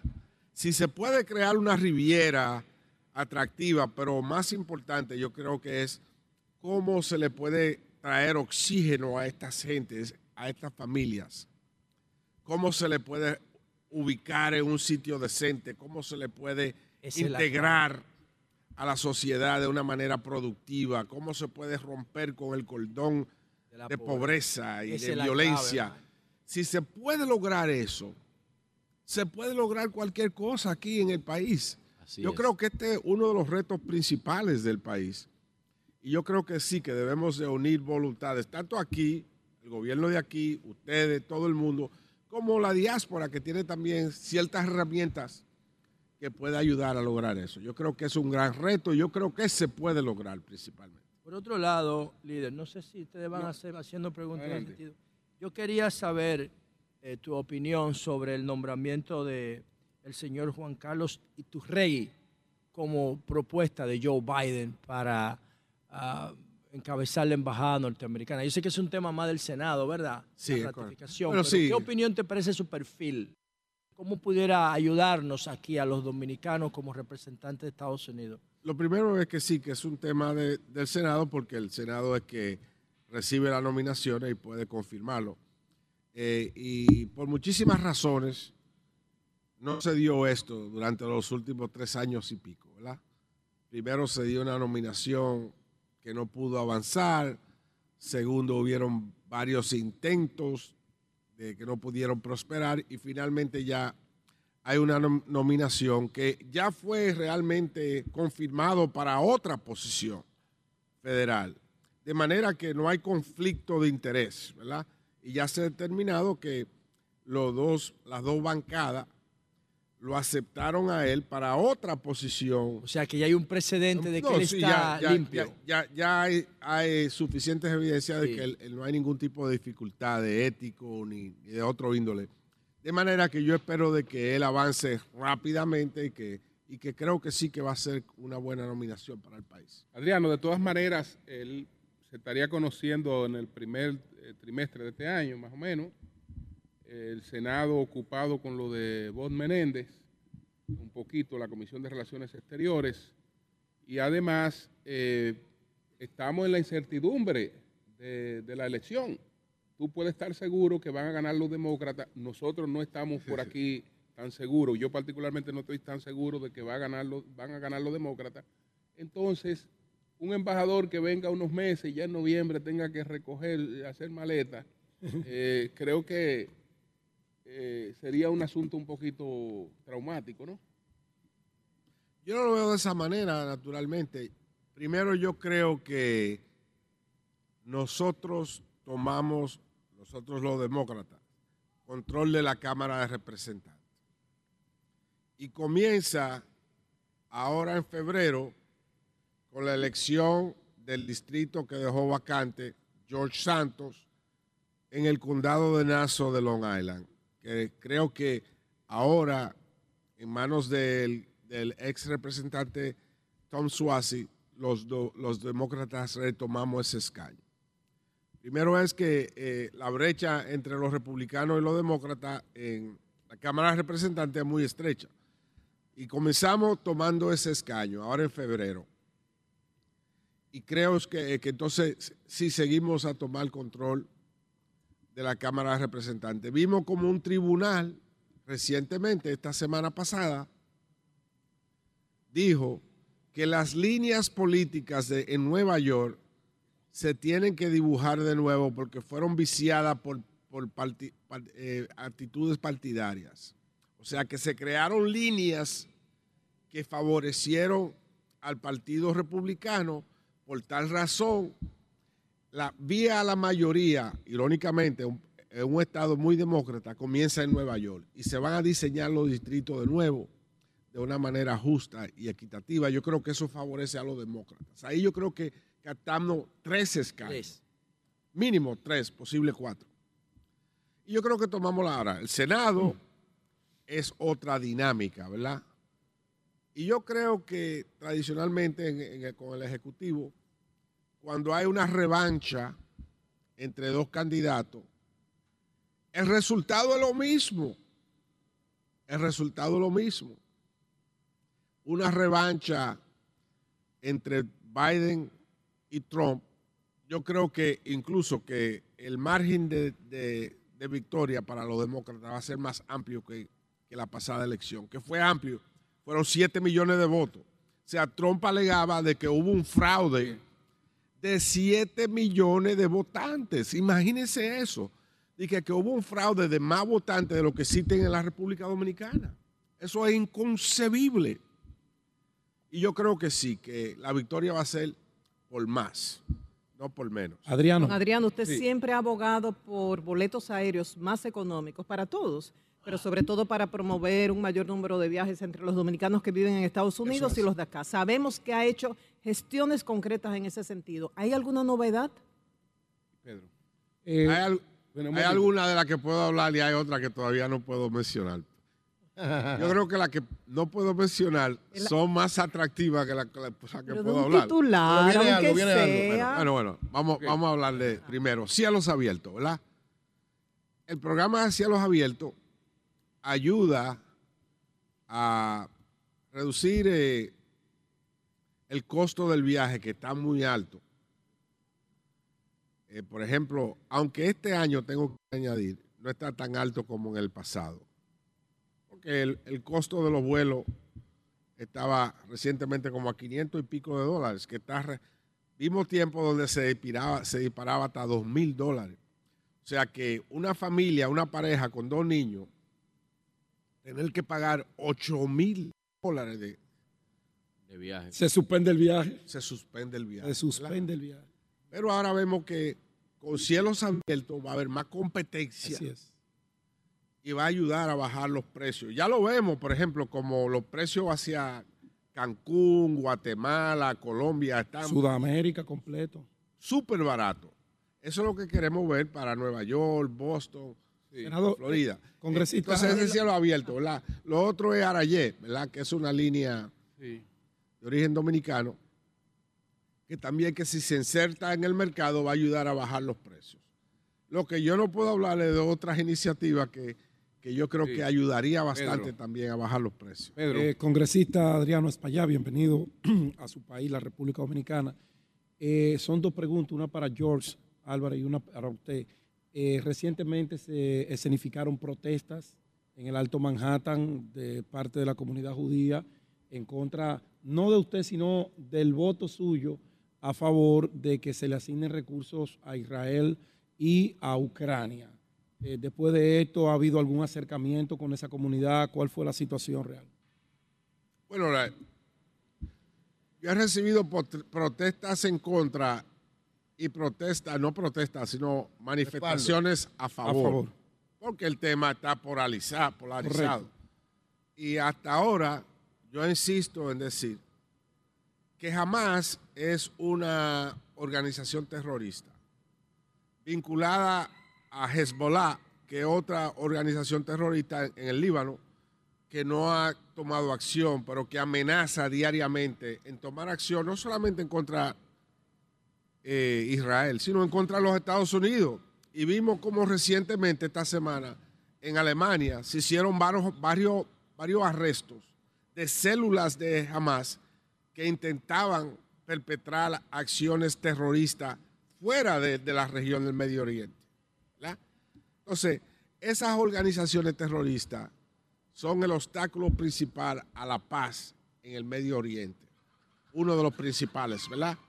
Y por tal razón nosotros tenemos que seguir combatiendo.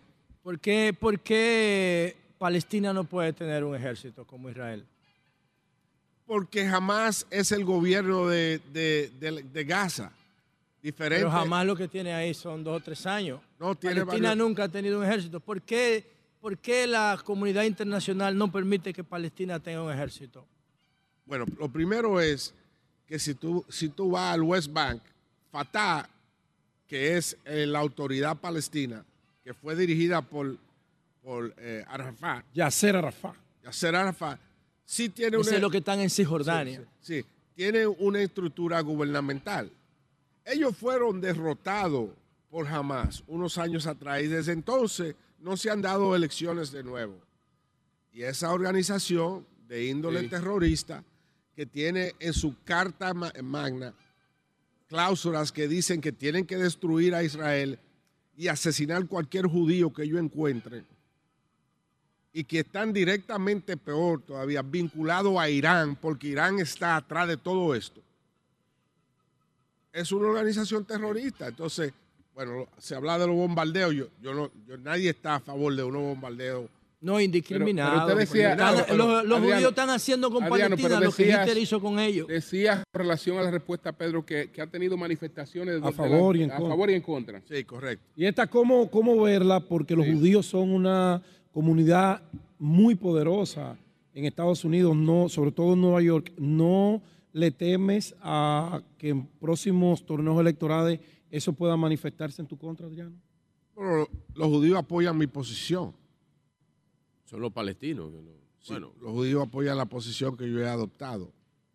Que es una posición balanceada también, porque yo no ignoro Bueno, lo que está sucediendo en el otro Vamos a lado. escuchar antes de, de que concluyamos esta parte a, a George Álvarez, el, el- el asambleísta del Bronx. Buenos días, George, ¿cómo estás? Buenos días, buenos días. Muy, muy, muy complacido de ver eh, lo, que, lo que el congresista Ariano Espaillat y nosotros, los, los oficiales electos del Estado, eh, hemos venido a hacer aquí en, en esta visita. Fíjate que, y planteaba muy bien ayer, que los acuerdos que tratamos de hacer con la comisión que el presidente eh, hizo es eh, quizás hacer acuerdos federales que los representa el congresista Adriano Espaillat, estatales que los representamos nosotros y también de la ciudad que los representan otros concejales que son parte de esta comisión. Y decía ayer que en mi corta memoria en el país no había visto todavía eh, un gobierno que formara equipos con profesionales de esa área para hacer no solamente eh, reacción de lo que pasó, sino también prevención. Y, y- vemos con muy buenos ojos que hayan formado ese equipo para analizar todas las infraestructuras del país y después entonces de ese diagnóstico ver cuáles cosas se pueden hacer. Adriano, finalmente, ¿qué información tiene sobre el proceso de Haití que eh, se anunció que eh, en febrero eh, llegará la primera parte de la misión que va a enviar Kenia, por lo menos unos 300 hombres enviaría en febrero. ¿Ustedes qué informe tienen? Sí, eh, precisamente eso, que ya comienza la iniciativa y esperamos que sea el principio de una ayuda efectiva para combatir las pandillas eh, dirigida por, por esas fuerzas eh, africanas eh, y, que yo creo que finalmente por lo menos alguien le dio el frente al tema, ¿verdad? Ya que Canadá definitivamente no había apetito en los Estados Unidos después de Afganistán. Canadá ya eh, eh, vino, olfateó el asunto y, y no quiso. Y Francia tradicionalmente a lo mejor tiene un conflicto de interés histórico ¿verdad? con el tema Sí. Así de. Haití. De manera que yo creo que sí, que es el principio. Y me parece que esa ayuda debe de ser fuerte porque no, no es fácil, ¿verdad? La, la- la presencia de la pandilla se han agudizado y hasta cierto punto se han unido las pandillas. Ellos vieron que lo de Afganistán dio resultado. Correcto, así fue. Bueno, pues muchas gracias, muchas gracias al congresista Adriano Espaillat, muchas gracias al asambleísta Ah, Yola, Ahí Yola está. Álvarez. Aquí Julio. está Manny de los Santos. Manny de los Santos está aquí también. eh, Manny, Manny de los Santos. Entonces, señores, vamos a hacer una pausa para que conozcamos eh, todo lo que ha ocurrido aquí en Domingo Sabio. ¿Qué es realmente el nuevo Domingo Sabio? ¿Cuáles son los cambios que experimenta la gente a partir de lo que se está entregando eh, desde el día de ayer? José Miguel González Cuadra, que es el director ejecutivo de Urbe, va a conversar con nosotros. Cambio y fuera.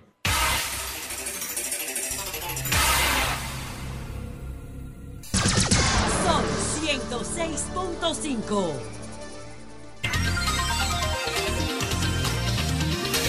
Nosotros, José Miguel González Cuadra, el director ejecutivo de Urbe. Ayer, pues, el presidente inauguró la primera etapa del nuevo Domingo Sabio. Vamos a ver en qué consiste el nuevo Domingo Sabio y después entonces qué, qué sigue. Pero ¿qué es exactamente el nuevo Domingo Sabio? ¿Qué es lo que ha ocurrido aquí? Buenos días, José Miguel. Muy buenos días, buenos días a todos. Eh, este proyecto eh, se- se Sí. concibió desde un inicio en buscar una solución a lo que eh, es eh, hoy Domingo Sabio que compone a los guandules y las ciénagas. Desde un inicio, en el año 2017. cuando- ¿verdad? Pero él va a hablar de eso. Sí, No, no, por eso. eh, Ya. Desde ese inicio, después de haber concluido en la nueva barquita, pues eh, eh, se siguió interviniendo lo que era la, ribera del río Sama y uno de los barrios donde había eh, una deuda de hace muchos años y reclamada por los habitantes por la, en la situación en que se encontraban de vulnerabilidad, pues empezaron a hacer diferentes opciones de lo que podía hacer. Aquí en este barrio aproximadamente en su momento vivían alrededor de 50 mil personas. Hoy viven alrededor de 42 mil porque se trasladaron los que estaban en riesgo a la orilla del río para eh, sacarlo de lo que eh, vi- de donde vivían, porque prácticamente vivían en- dentro del agua. Eh, ¿Dónde están esas personas ahora? ¿Dónde Hoy, lo que en- y ahí don- donde, es diferente, lo que nosotros hicimos fue a- acompañarlos a ellos, se le dio eh, se le pagó para que ellos pudieran comprar otra vivienda en otras zonas donde no hubiera vulnerabilidad. Muchos se han mu- algunos retornaron a su pueblo, otros se mudaron a, eh, cercano a familiares. Esa fue la solución que encontrábamos, que era la que eh, Pero podía no, ser no, ya el área que ellos ocupaban ya es- está transformada, es No, esto. Es todo lo que tiene que ver con lo que se puso de frontera, que río es toda la vía del, del Paseo, Paseo del del Río. Pero si ustedes ven, para que vean la magnitud de lo que es el barrio más grande de, de- de Santo Domingo, que es este, aquí hay más habitantes que en la provincia de Pedernales. Wow. O sea, Sí. eso es lo que representa este barrio. 50 mil Sí. habitantes. Había 50 mil, hoy son alrededor de 42 mil, 43 Eh, mil Domingo personas. Sabio o los dos barrios juntos, Los dos Ciénaga barrios y juntos. Guandule. La Sierra, la Ciénaga y los Guandules, donde había prácticamente accesibilidad. Estaban de espalda a la ciudad, era muy difícil y todo eso genera una cantidad de inconvenientes de, de seguridad, de tema de, poder llevarles servicios, el tema de la recogida de basura. O sea, todo eso influye en la calidad de vida de esta persona. Y ahí fue donde se diseñó lo que entendíamos en ese momento, y puede haber muchas soluciones, pero en ese momento no entendíamos, después de evaluar todas, porque se había escrito mucho y se había hablado mucho durante muchos años de diferentes instituciones como el Plan Sigua, muchos, y de ahí se sacó toda la información para lograr esto que hoy eh, eh, inauguramos como esta primera etapa eh, del barrio, donde rescatábamos, hacíamos una intervención urbana que beneficiara a, todo la- a toda la comunidad, pero sobre todo sacamos de la vulnerabilidad a todas esas personas que vivían en esas condiciones a la orilla del río. Y dentro de todo esto, pues se, se- se diseñó este paseo del río, que no solamente es una avenida que va a tener un sistema de transporte que ya está funcionando a partir de hoy para toda la comunidad, sino que también se, se acompaña de, de parques, de áreas deportivas, como el ¿Qué polideportivo que va a tiene toda esta primera etapa? ¿Cómo? ¿Qué tiene toda esta primera etapa? Bueno, ¿Qué lo tiene? primero aquí, eh, eh, lo para Urbe, este quizás fue el reto más grande que hemos tenido como construcción, porque como ustedes entienden, hacer ese paseo del río, a la orilla del río, donde prácticamente estamos arriba de agua. ¿Qué pues, extensión es, José Miguel? Son 3.5 kilómetros. Eh, fue un reto muy grande de que nos hicimos acompañar de muchas personas para poder lograr algo como esto, ¿Quién, sin que es, fuera quién el es Jorge Mario, eh, Jorge Mario Jauregui? Eh, Jauregui es una persona que ha es, es una persona argentina, uruguaya, que vive en Brasil y él fue el, el responsable de rescatar todo lo que son las favelas de Río de Janeiro. Y desde el principio, cuando todo esto comenzamos, eh, desde los otros proyectos que hemos intervenido, Jorge ha sido una persona que nos ha acompañado. Es un asesor. Es un asesor que ha acompañado a Urbe siempre porque tiene mucha experiencia y él cree mucho en proyectos como este, donde lo que hacemos es mejora y empezamos a mejorar la vida de muchas de estas personas haciendo, trayendo cosas como las que nosotros estamos haciendo aquí hoy y sobre todo ahora que el presidente decidió también darle título de propiedad a todos los Eso es habitantes. importantísimo. Todas esas cosas van empoderando a la población. Perdón, perdón. para ir A los que viven en esta marginalidad que yo estoy viendo aquí, ¿Sí? Le van a dar un título y cómo Sí. van a, a definir de- Nosotros- inmobiliario ya- eso. ya- ¿Cómo van a, Ya está, ya está hecho. Nosotros Eso hicimos. ahí no hay calles, ahí no hay. Sí, hay Sí, sí, calles, hay, sí, sí, hay. sí, hay, sí, Pero hay. abajo, ahí no. No, no, es que no es de aquí, estamos hablando de este Eh, lado. es de Ok, aquí, pero, todo ok, hacia todo- arriba. na- van a reconstruir desde el punto de vista urbano Así es. todo el, el- el perímetro. Lo que ya nosotros tenemos georreferenciado todo, todo está, cada una, cada casita, por más Está humilde que sea, está organizada, está empadronada y Claro. está ubicada. Claro. Y ya todo el trabajo conjuntamente con el, con el, con el organismo de titulación del gobierno, que es el responsable de, de ejecutar esto, ya eso está. Y ya hemos comenzado a entregar títulos de propiedad. Y, ahí eso es lo que se trata. Algo importante, el promedio del tamaño de los terrenos que están entregando, un promedio, y la condición económica de las personas que viven Son ahí. 100 metros cuadrados, podemos decir, 50 metros cuadrados, entre 50 y 100 metros cuadrados. Las condiciones, algunas son de, de- de mucha pobreza, pero parte de lo que estamos haciendo es dando, empoderando a la comunidad, porque lo que no puede un gobierno es salir al rescate de todo, todo, todos. Lo que nosotros tenemos que hacer es hacer un paso de mejora para que ellos se empoderen y empiecen a mejorar su vivienda, y muchos lo, y muchos lo están haciendo, ya es una realidad hoy. Y parte de lo que nosotros vamos a hacer ahora es, nosotros no nos vamos, nos quedamos en, en- aquí, es empezar a mejorar y empezar a entrar al barrio, con llevando más servicios, mejorando las vías, eh, para que verdaderamente, Ya, lentamente... esa vía de acceso, esa vía, un momento, esa vía de acceso ni siquiera Google la conoce, o sea, No. eh, eh, por eso los mapas lo Todavía estaban no, mandando para otro no, sitio. Pensando en la sostenibilidad, Sí. ¿qué han hecho para sanear, empezar a sanear el río Sama, el programa de manejo de desechos sólidos y también lo de la pesca sostenible Es como así. fuente de ingreso para Sí, la comunidad. Porque, cuando vinimos, lo primero que encontramos era con la, que le, le decían la Plaza de la Ballena, que es donde están los pescadores de la zona, que hay muchos pescadores. Y yo creo que si hay algo que podemos, eh, nosotros respetamos el primer día y cuando hay personas que viven, ya tienen su labor iniciada y eh, era apoyarlos a ellos y mejorarles sus condiciones. Y lo que hicimos fue rescatar la zona, darles más condiciones de vida para que puedan mejorar y hacerle unos locales que sean más dignos para que se conviertan no solamente para lo que eh, a las pocas personas que ellos servían hoy. Nuestra aspiración es que ese, se- ese Parque de la Ballena sea un sitio donde vengan de diferentes, ya con la accesibilidad que hay, puedan venir y puedan venir a comprar pescado y ellos puedan todavía desa- desarrollarse más. Como existe en muchos pueblos, como en La Terrena, que hay un pueblo de pescadores donde la gente va a comprar Sí, su claro. Estuvimos La idea es que nosotros convertamos esto y apoyemos a esa labor don- que vienen haciendo eso- ellos de- durante muchos años. Eh, eh, José Miguel, Sama, José Miguel. río. Sí, eh. José, José Miguel, eh, algo importante, cuando eh, sin ser mezquino eh, hay una continuidad de Estado y claro está, eh, ¿cuánto eh, se ejecutó en estos tres años y medio de la administración del presidente Abinader y cuánto fue ejecutado en la administración del eh, presidente Danilo Medina? Mira, yo creo que, y el presidente fue el primero en reconocerlo ayer, yo creo que el ejemplo que se ha logrado de mantener y eh, darle, darle sostenibilidad a lo que ya se había decidido antes y el presidente hacia adelante apoyar esto y darle continuidad, yo creo que es un gran ejemplo de que eh, verdaderamente eh, el Estado funciona. Y por eso ayer yo hacía referencia de la cantidad de personas e instituciones que han apoyado esto. Esto no es Urbe, Urbe es un catalizador y un mediador para que todo esto funcione, porque el Estado está comprendido de muchas personas. Y por eso yo le daba las gracias ayer. Y yo, como sector privado que, que estoy trabajando desde Urbe, ayudando a dirigir esto, eh, desde que comencé en la barquita que me lo pidieron y el presidente también me lo pidió, mi, experiencia viendo todo lo cómo el Estado funciona y la cantidad de personas, yo eh, me, y le daba las gracias ayer y quiero dejar un testimonio de que el, el Estado y los gobiernos están llenos de personas honestas, están llenas de personas que están dispuestas a servir, que se sacrifican y que dan de su tiempo y de su esfuerzo para que las cosas y las personas que tienen menos posibilidades o han tenido menos oportunidades se puedan desarrollar. Y ese ha sido mi testimonio. En cuanto a, a- cómo el presidente, cuando el presidente Abinader a los pocos semanas de ser presidente bajó al barrio a conocer y que se le explicara lo que íbamos a hacer.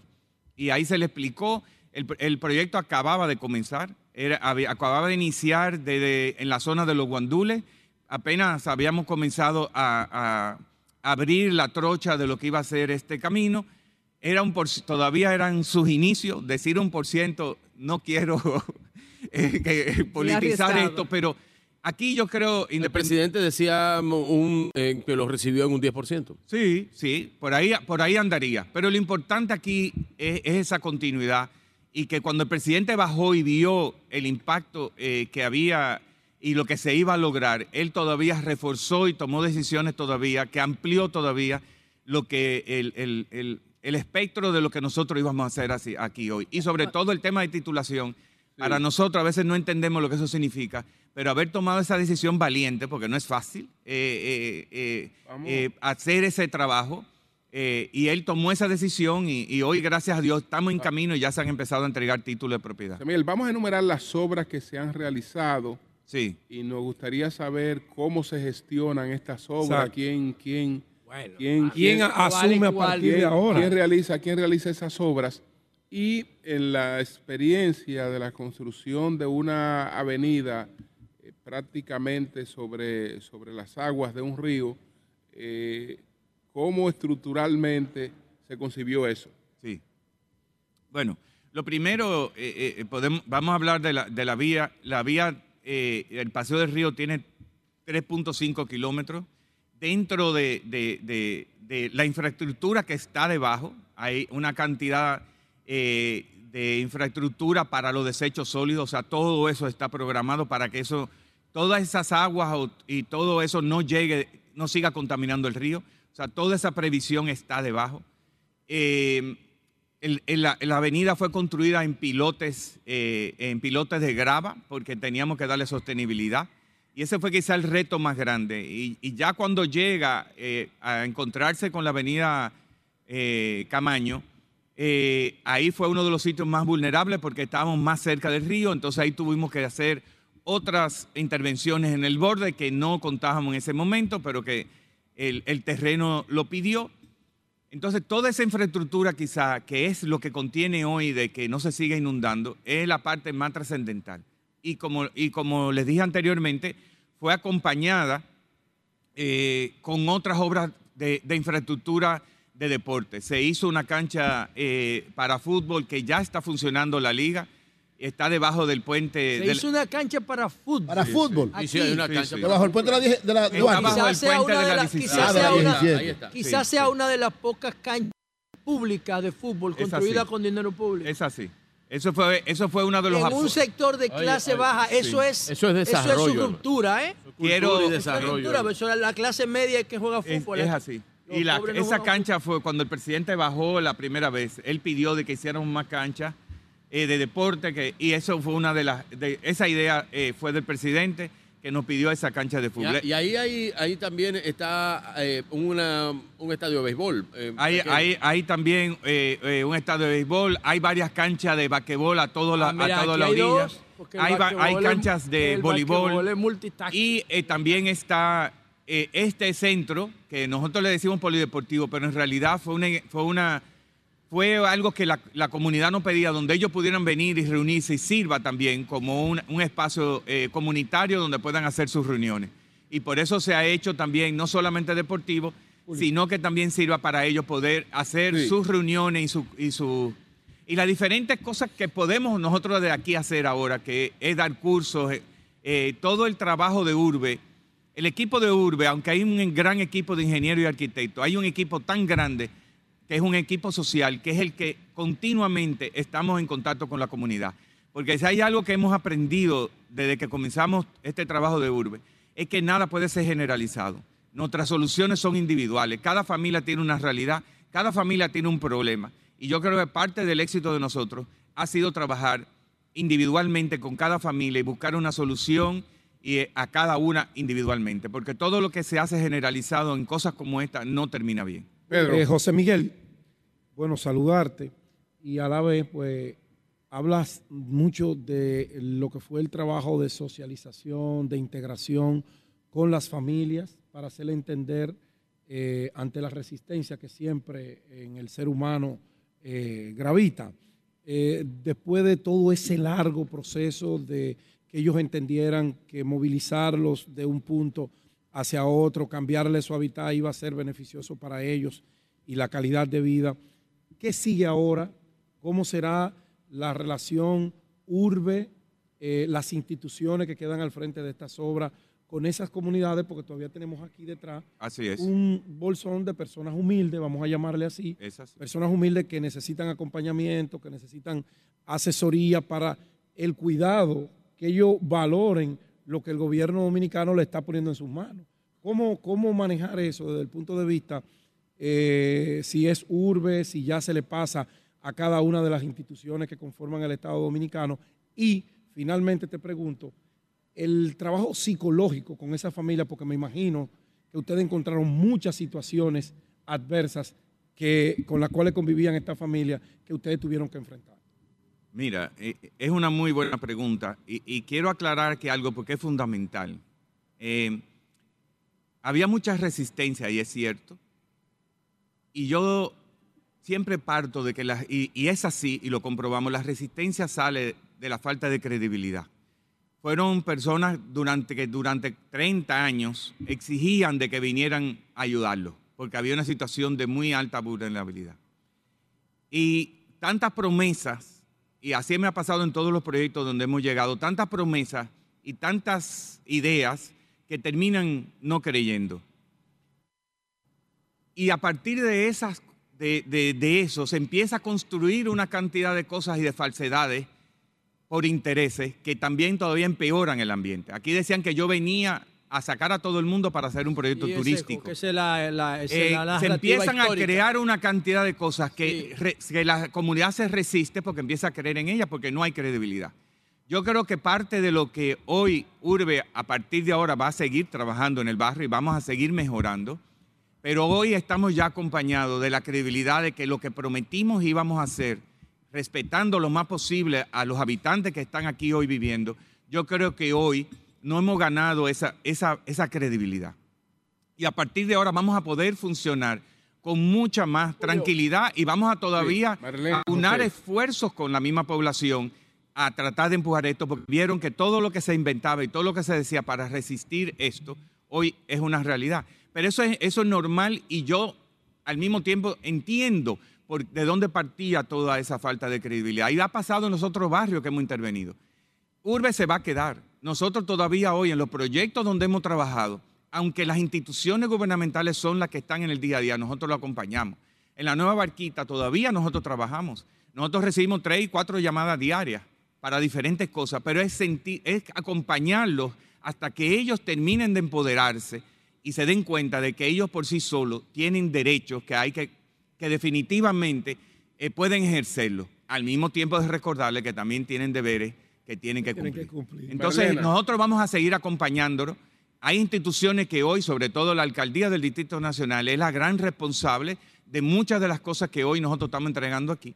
Y están conscientes y, están, y hemos venido trabajando no ahora para decirle, vengan, esto se queda. Venimos trabajando con la alcaldesa desde que empezamos a trabajar todo esto para prepararlos y entre todos buscar las soluciones para que esto tenga Sí. una continuidad. Que por cierto, ayer el presidente dijo aquí, ¿ustedes lo escucharon? que le pidió. Yo estaba fue- aquí, yo lo escuché. Que él fue que le pidió a Carolina que se quedara. Ah, sí, lo dijo. Sí, que él fue Sí, que le pidió sí. a Carolina que se quedara. Ella no quería. Había resistencia porque hay No, un temor. pero- Hay una no, tendencia. no, no, pero, no hay, mira, mire, el que conoce, el que conoce a. Carolina, Bien, un momentito, el que conoce a Carolina Mejía sabe que no hay, un momentito, por favor. No, que el que conoce a Carolina Mejía sabe que no hay fuerza humana A la so- a que le haga a Carolina tomar una decisión que no quiera. Claro. Lo que pasa es que también si un presidente, aparte por la gran gestión que ha hecho Carolina Mejía, y si el presidente de la República le hace una solicitud a Carolina Mejía de eh, seguir su obra en la capital, la Después gran obra que han hecho Carolina, en el 2027. y ya, eso Hay no es una- nada. Ya, eso Hay es una de que tendencia. si ella quiere, favor no ella le pide otro favor. Hay una 2027. tendencia cuando hablamos de sectores peligrosos y con alta densidad poblacional, como ha sido las Ciénagas y los Guandules, se generaliza y se piensa que todos los residentes ahí No son así. iguales. Además, recuerdo que con la nueva barquita usted decía cuánto he aprendido de ellos. Entonces, ¿cómo, cal- cómo, ¿cómo puede describir a esos residentes en este sectores con los cuales usted ha intercambiado y, y qué lecciones les ha dejado? Es la misma experiencia, es la misma experiencia. Yo he aprendido más todavía, porque ya había aprendido, pero aquí he aprendido más porque cada barrio tiene su particularidad. Pero indiscutiblemente que la gran mayoría, la gran mayoría son gente buena, trabajadora, laboriosa, comprometida. Para mí esa ha sido la gran experiencia y que a veces en estos barrios se vende más la idea de peligrosidad y a mí jamás me ha pasado nada ni en, e- ni en aquel ni en este y yo no yo vengo solo, camino por los barrios y nunca me ha pasado nada. Ahora, ¿dónde- ¿por qué surge más esto? Porque no tienen accesibilidad. Son barrios Claro. donde no hay forma, Claro, donde no hay le vías, niega el donde, Estado de Derecho. donde no hay iluminación, donde Así es. todo eso provoca a veces que sucedan cosas. Nacen en la violencia. Entonces, parte de lo que tenemos que hacer es que ellos también se sientan integrados, hoy se sienten parte, estaban a espaldas de la ciudad, estando quizá en la zona más bella que tiene el Distrito es. Nacional, es esta. Y ustedes lo ven, tenemos que seguir trabajando para que siga siendo, eh, eh, vaya recuperándose. Pero en todas las partes del mundo, los ríos es el- donde está el mayor valor Claro. urbanístico en todas las grandes ciudades. Y este es el primer paso. Y ese valor lo van a tener ellos. Yo siempre les decía, tengan cuidado, no empiecen a vender todavía. Deja que yo termine porque esto va a aumentar el valor de sus propiedades. Y yo lo creo hoy. Todas esas casas, sobre todo las que están a la, orilla viendo esa vista, es una cosa grandiosa. Aunque le voy a decir, quizá mi mayor, una de las cosas que jamás se me va a borrar, es cuando yo en una de las lomas que estaba cuando, en la vieja barquita y, y caminando donde estaba antes y caminando, caminando, había un pequeño alto y cuando yo salgo fuera del alto lo que veo es ese río y una maravillosa vista. Y yo me quedo tan, presionados, y- pero todas las casas ni miraban, las casas miraban hacia adentro. Esa era la espalda. Y yo veía eso y en un momento yo comento, pero Dios mío, ¿cómo no le dan la vuelta a la casa para ver esta vista? Y la respuesta fue quizá una de las respuestas más grandes que yo he tenido. Y una persona, un motoconchista, que es el que, con el que yo me movía en el barrio, y me dice, don José Miguel, ¿y usted cree que nosotros estamos para vista? se movía, Igual don que José yo, Miguel. ¿cuál es el Nosotros no estamos para vista. Lo de nosotros, Es el día a día es sobrevivencia, Ese no día yo aprendí lo que son las diferentes Claro, realidades correcto. de las personas que viven en los barrios. Y a eso es que nosotros tenemos que trabajar y a eso es que tenemos que mejorarlos para que también ellos puedan tener esa vida dignidad y las mensaje. oportunidades que nosotros hemos tenido. Qué Bueno, gran mensaje. Bueno, eh, sí, José. Cuando Domínguez Brito era ministro de Medio Ambiente, dio un informe, yo lo tengo, donde él decía que había 241 empresas, 2017, 241 empresas que defecaban en el río Sama, o sea, que vertían sus desechos en el río Sama. Y él decía que había empezado a trabajar con 60, haciendo énfasis en los mataderos, que producen una contaminación terrible. ¿Cómo ustedes van a gestionar el hecho de que las empresas, en vez de construir plantas de tratamiento, porque nadie se lo exige, deciden la manera fácil e irresponsable de, ver- de- de tirar sus desechos en el río, por un lado?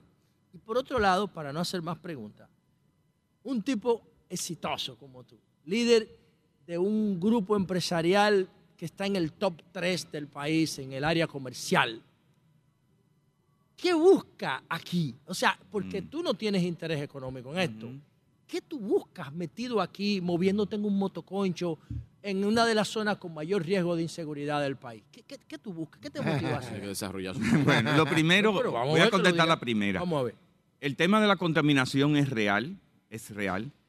Y, y a veces se le achaca mucho porque es lo que se ve, a que los barrios son los que están contaminando. 240 Y esa no es la verdadera realidad. Lo- los barrios lo que pueden contaminar es con los plásticos, que es visible y eso es lo que todo el mundo ve y creen que en los barrios se está contaminando. Lo primero es que, es que no tienen alternativa, porque al no haber vía de acceso, la única forma de ellos salir de la basura es tirándole una cañada y que la cañada la arrastre al río para que se la lleve, porque si no, vivirían alrededor de basura. Entonces, no hay accesibilidad para poder sacarla. Entonces, no podemos exigirle si no lo acompañamos a ellos a buscar las soluciones para que eso sea solucionable. Ahora, esa es la que se ve, que no es la verdaderamente contaminante. ¿Y cuál es? La mayoría de, de- de lo que más está contaminando el río son muchas, y es cierto, que de muchas industrias y, y- y- 241 que verten y no se le ha exigido mucho lo que son las plantas de tratamiento. Eso ha ido cambiando, han ido evolucionando y yo siento que cada día estamos progresando. Pero yo sí creo que hay que tomar ya una decisión más drástica y más definitiva a que se le dé un tiempo ya prudente, porque se le ha dado mucho, a que eso se termine de solucionar y dejemos de contaminar el río. Porque lo otro es basura en el río, que es verdad que se ve, contamina, daña mucho lo que es la Pero- fauna marina, pero lo otro es lo que verdaderamente provoca y, eh, la verdadera ¿Ha contaminación. bajado la cantidad de No, pero empresas? escúchame. Sí, ha bajado, sí ha bajado, pero hay que seguir trabajando en eso. La otra parte de lo que te trataba José. Sobre el por qué. Sí. Bueno, Este yo creo que todas son coincidencias de la vida y, y siempre me ha preocupado y veo que lograr de que las personas puedan mejorar su vida y tengan mejores condiciones y oportunidades, a mí me motiva, siempre me ha motivado y, y yo creo que cuando me lo pidieron por primera vez, eh, viendo eh, eh, eh, lo que fue la nueva barquita, pues lo consideré en ese momento un reto. Dije, no puedo tener miedo porque al final de cuentas lo que vamos a hacer, y yo sé que todas estas cosas traen críticas, es delicado porque estamos manejando dinero del Estado. O sea, hay muchas implicaciones en las que uno se ve envuelto. Pero yo creo que la motivación mayor de, de ver lo que es el cambio para muchas personas, el sacrificio vale la pena. Y yo digo que a veces, a mí no me importa de que quizás son mil familias y lo logré con diez, pero son diez que salieron. En este caso el impacto es mucho mayor y verdaderamente se logra. Y yo creo que eso viene de una condición. Yo estudié en un colegio Loyola, donde en ese colegio se, se, se- se- hablaba mucho y, no- y los sacerdotes nos hacían hacer mucho trabajo social desde que estábamos en el colegio y nos trasladaban a diferentes puntos del país. Y yo creo que eso se queda en, en- en- en el, en- en el- en el interior de uno y siempre uno cree que puede eh, hacer más y puede ayudar más. Y yo creo que al final vivimos en un país donde si todos de una forma u otra empujamos en una dirección, y yo creo que la República Dominicana, si algo se, se caracteriza, y lo decía el presidente González cuando vino, a mí nunca se me va a borrar, es la convivencia. Nosotros el éxito de la República Dominicana es que hemos sabido convivir, vivimos en convivencia, aunque tengamos diferencias, pero somos capaces de convivir y echar hacia adelante cuando hay cosas que nos unen y empujamos hacia adelante, que son más que las que nos desunen.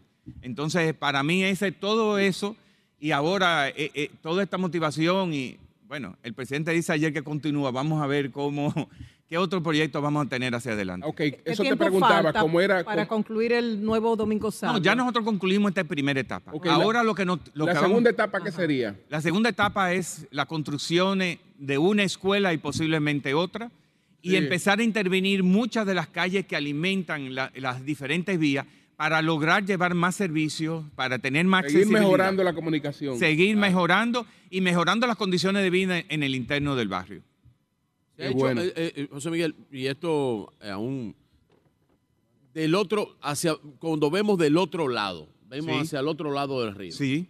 La parte occidental. La parte occidental. ¿Se ha hecho algún tipo de evaluación, ya que tú has trabajado aquí, para, para ver, porque hay tanta marginalidad allá como estaba aquí? Así es. Así Entonces, Y me imagino que el mismo problema de acceso, porque para, para llegar donde estábamos había que entrar eh, desde allá, desde la desde la eh, eh, eh, quinto centenario por atrás, sí, sí, sí. había que entrar y caminar todo esto. Ah, me imagino que es lo mismo de aquel lado del puente. Yo no he estado de aquel lado del Sí. puente en esa marginalidad, lo tengo que decir seriamente, en este sí había estado. Es así.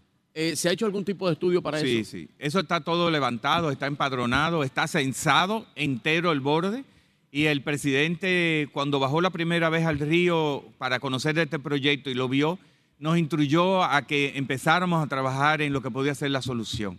Él tiene un interés muy grande y, y ya lo tenemos, nos, tenemos todo censado porque eh, le- les exhorto a que nadie se vaya a mudar ahora a, a esa margen porque nosotros tenemos todo censado y empadronado y sabemos exactamente cuántas personas hay, qué es lo que vamos a intervenir y qué es lo que vamos a hacer. Es otra solución porque cada lado tiene una solución. Diferente. Ahí es, es menos, es menos accesible todavía que Sí, ese sí, lado. claro.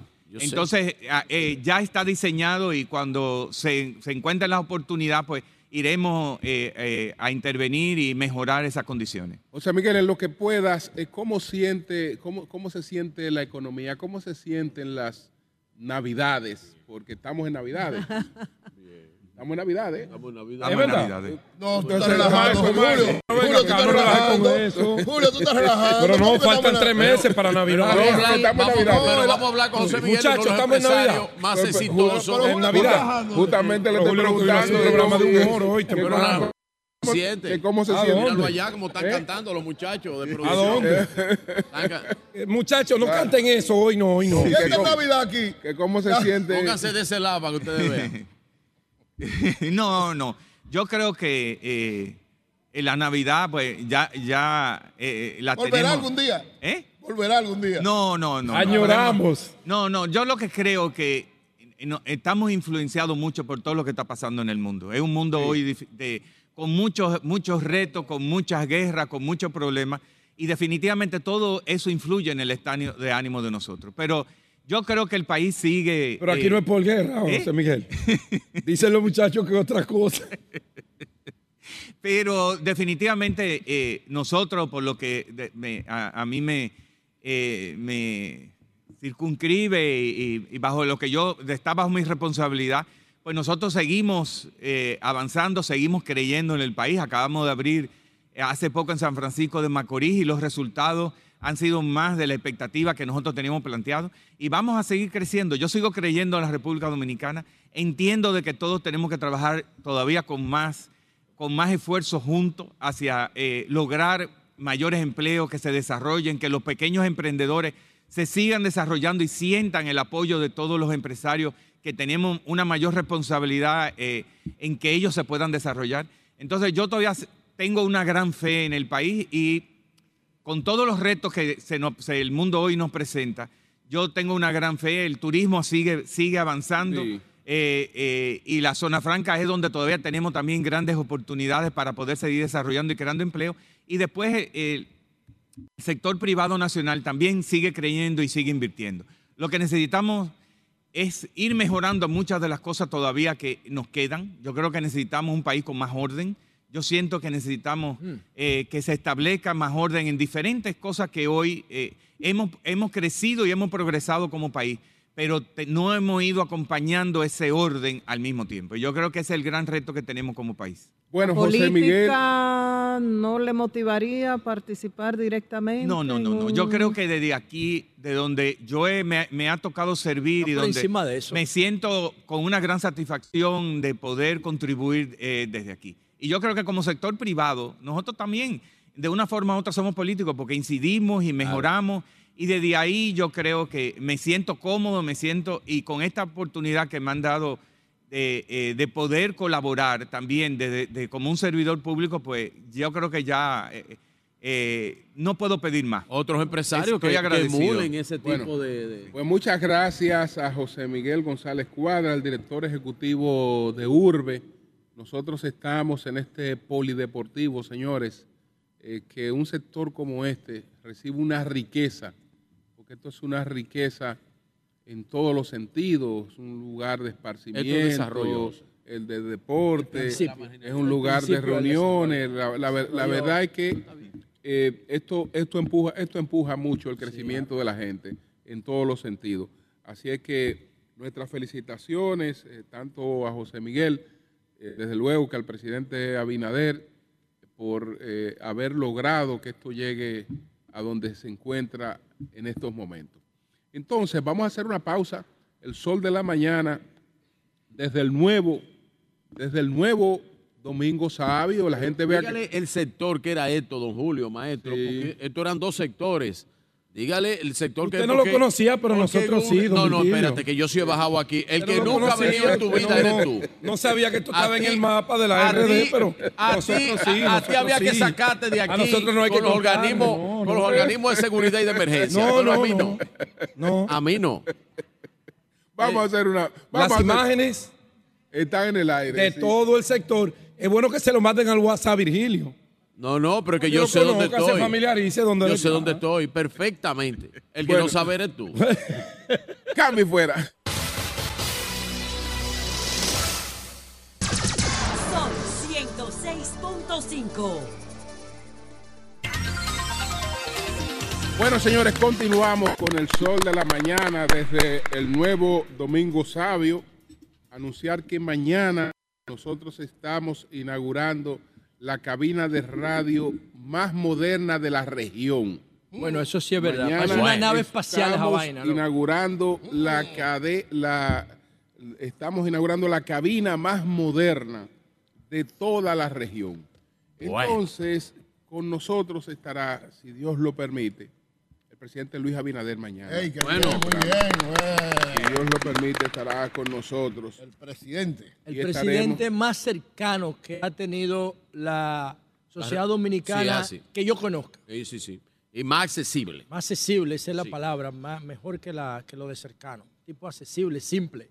Sí, sí. simple un tipo que no se anda con, con tanta vaina de la simbología del poder, ¿entiendes? Es un hombre cercano. Es un hombre cercano. Igual, que, cercano. igual que Danilo, también era un muy hombre cercano. cercano. Danilo. Danilo era muy cercano. Sí, nada más duró un año y medio sin hablar con los medios de comunicación, No, ni decirle no- nada. Oye, esto. Pero era cercano a la Oye, gente. Eury, Sí, tú- oye, qué Eury, cercano, eh, eh, qué tú eres injusto. Eury, tú eres injusto. Danilo nunca fue al programa de nosotros. Es verdad.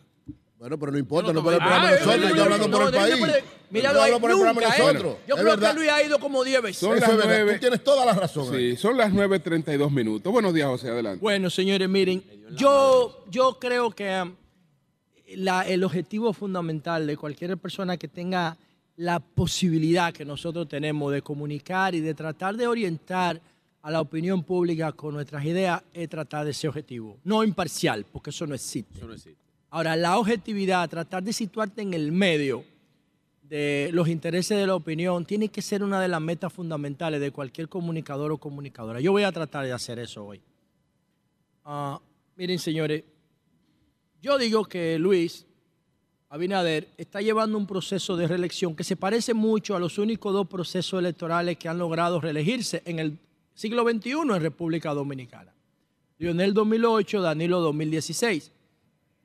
Y este es un ejemplo de que el presidente Abinader está siguiendo el lema de Danilo, que para mí es uno de los lemas más impresionantes de la historia de la política. Corregir lo que está mal, mantener lo que está bien y hacer lo que nunca se hizo. Este es un ejemplo del segundo eje, mantener lo que está bien. De hecho, si yo hubiese sido Abinader, invito a Danilo ayer a la inauguración de esto. Porque hay que tomar en cuenta dos cosas para mirar hacia el desarrollo. Primero, en política no hay enemigos, hay adversarios. No puede llevarse nunca la rivalidad al plano personal porque se vuelve tóxica. Y las heridas que se infligen a nivel personal no sanan, generan odio y venganza. Entonces, somos adversarios, no enemigos.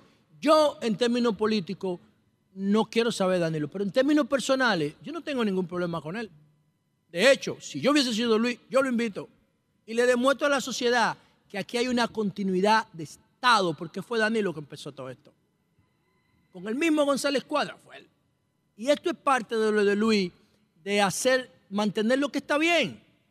Y por eso yo digo que se va a reelegir sin mayores problemas. Pero además, Danilo no es un adversario electoral porque está prohibido por la constitución de por vida. No es un adversario electoral. Todos los recursos comunicacionales, económicos, políticos, partidarios que se utilicen contra Danilo caen en el vacío porque Danilo no es un objetivo electoral. Yo lo hubiese invitado aquí, pero cada quien tiene su visión de las cosas. Por otro lado, este proyecto. Bueno, señores, miren, este proyecto es lo mismo que yo tengo una, una opinión crítica constructiva. Es lo mismo de Cristo Park, es lo mismo de la Duarte con París. Es lo mismo de Arroyo Gurabo, es lo mismo, que, que no sí, pudiste Es verlo. lo mismo de la Barquita 1, que no se mencionó aquí, pero esto sigue el modelo de la vieja Barquita. ¿Y cuál es el problema? ¿Cuál es el riesgo que yo veo aquí? Lo que, el riesgo que yo veo aquí es que esto, estas cosas se improvisaron, esta ocupación de las márgenes del río, se improvisaron cuando Trujillo murió. Entonces tú no puedes premiar la improvisación, no se puede. No se puede. Y, González Cuadra decía algo muy importante. Las personas que viven aquí no pueden valorar el entorno, no pueden apreciar la vista, porque no están viviendo a plenitud, están sobreviviendo.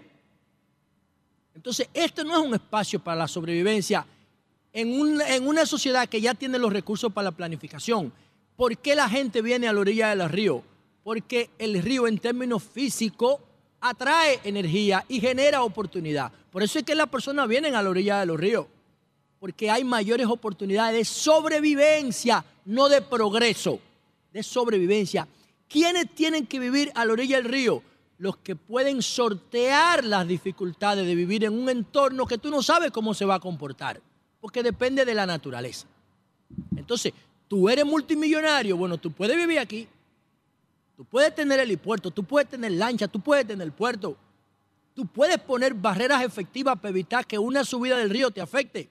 Pero una persona que está sobreviviendo no tiene condiciones para eso. Entonces, yo valoro todo esto, pero me pregunto hasta dónde esto se puede sostener en el tiempo. Sobre todo considero que fue un error titular aquí, porque tú estás titulando la marginalidad. Eso es un error. Y, insisto en el proyecto de la circunvalación norte. El proyecto de la avenida circunvalación, la parte posterior de la avenida circunvalación, y cito al ingeniero Héctor Ten porque lo hablé con él y sé que ahí está la gran oportunidad del Distrito Nacional de enfrentar su hacinamiento y su marginalidad. La parte posterior de la circunvalación es la clave para tú desahogar el Distrito Nacional y poner a estas personas que viven aquí a vivir con dignidad en la parte posterior de la circunvalación, desde Jaina hasta la autovía de Samaná. Y hay que evitar que eso se margine, hay que evitar que eso se arrabalice, el gobierno tiene que tomar control de esa zona. Eso es una frontera natural. La segunda, porque Balaguer creó la primera con el, el- el- el cinturón verde del Gran Santo Domingo. Hipólito y Héctor Ten crearon la segunda con la circunvalación de asfalto. Ahora hay que hacer una frontera de agua, de río. Y estos ríos hay que protegerlos porque esto tiene un valor incalculable. Si tú le das título a personas que viven, yo le pregunté a González Cuadra, ¿cuánto mide uno de los, de los terrenos que ustedes están dando? Señores, ¿saben cuánto mide? 100 metros cuadrados. ¿Qué van a hacer esas personas con ese título? ¿Pueden construir? No. No pueden. ¿Qué van a hacer? Lo van a vender. ¿Y quién va a comprar esa vaina? Va a generar derecho. Y así esto impide que esta zona en algún momento pueda ser un eje de desarrollo estructural. Incluso, señores, miren, y con esto termino. El futuro del Gran Santo Domingo debería girar en torno a la recuperación de sus tres ríos. Jaina, Osama e Isabela. Debería girar en torno a la recuperación de los ríos. No podemos legitimar la marginalidad. No podemos legitimar la informalidad. Tenemos que enfrentarla. Y cuando nosotros titulamos la pobreza en entornos donde no se puede vivir, porque no se puede vivir, entonces nosotros estamos dándole un espaldarazo a lo que no debe ser. Y ahí yo veo el riesgo de este tipo de proyectos. Yo le preguntaba a González Cuadra fuera del aire, ¿cómo va la barquita 1? La nueva barquita. Él me dijo, va bien. El único problema que tenemos es los ruidos. Que la gente no, no se adapta. Hay una parte de la población que no respeta el entorno y, provoca unos niveles de contaminación por ruido increíbles que alteran la paz en la barquita 1. La barquita 1 se ha mantenido en el tiempo. La sacaron de aquí. Y eso es lo que hay que hacer con todo el que vive en la marginalidad, de lo- en la margen de los ríos. Sacarlos en condiciones de dignidad, de respeto de su derecho y sobre todo garantizarles que donde quiera que vayan a vivir, que yo creo que debe ser la parte posterior de la circunvalación, vivan con mayor dignidad que aquí. Pero dejar a las personas viviendo en el entorno de los ríos es lamentablemente validar este nivel de marginalidad, de hacinamiento y de informalidad que tiene el Distrito Nacional. Bueno, señores, con nosotros están Rocío Vidal, coordinadora general de la Unidad Ejecutora para la Readecuación de Barrios y Entornos de Urbe, y Jesús Díaz, quien es el encargado de proyectos y asuntos urbanos de Urbe, eh, que es encargado también de la Diablo, yo dije toda de esa vaina delante de ellos. de esta, de esta, No importa, de esta- eh, son de ideales. esta obra. Entonces, Rocío, eh, para que nos explique eh, un poco cómo se ha trabajado el, el tema de la eh, readecuación del barrio y de todo, y de todo el entorno. Buenos días, adelante. Buenos días. Eh, bueno, eh, como, como el- Micrófono, arquitecta, por favor.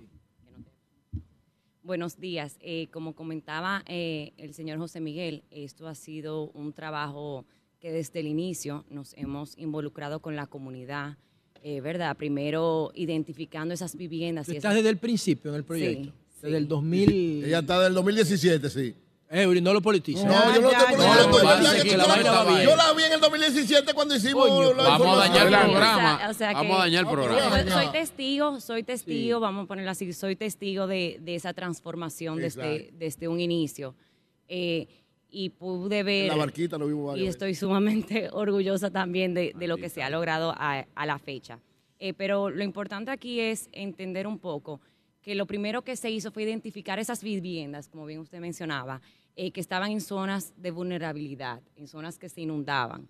Porque como bien sabemos, este es un barrio que tiene 43 mil personas actualmente. Entonces, a veces no pensamos eh, y decimos, bueno, vamos a trasladar, pero ¿dónde tú reubicas 43 mil personas? Santo Domingo Norte, circunvalación. Perfecto, pero eso conlleva una serie de De planificaciones, de planificaciones, estudio, claro. exactamente, que toman tiempo. Entonces, lo primero, la prioridad fue eso, eh, identificar esas, esas viviendas que sí estaban en un riesgo existente, en un riesgo real, y esas fueron las personas que fueron indemnizadas y luego trasladadas y reubicadas a, a espacios que no corrieran ese riesgo. O sea, que vamos a verlo, a verlo así primero.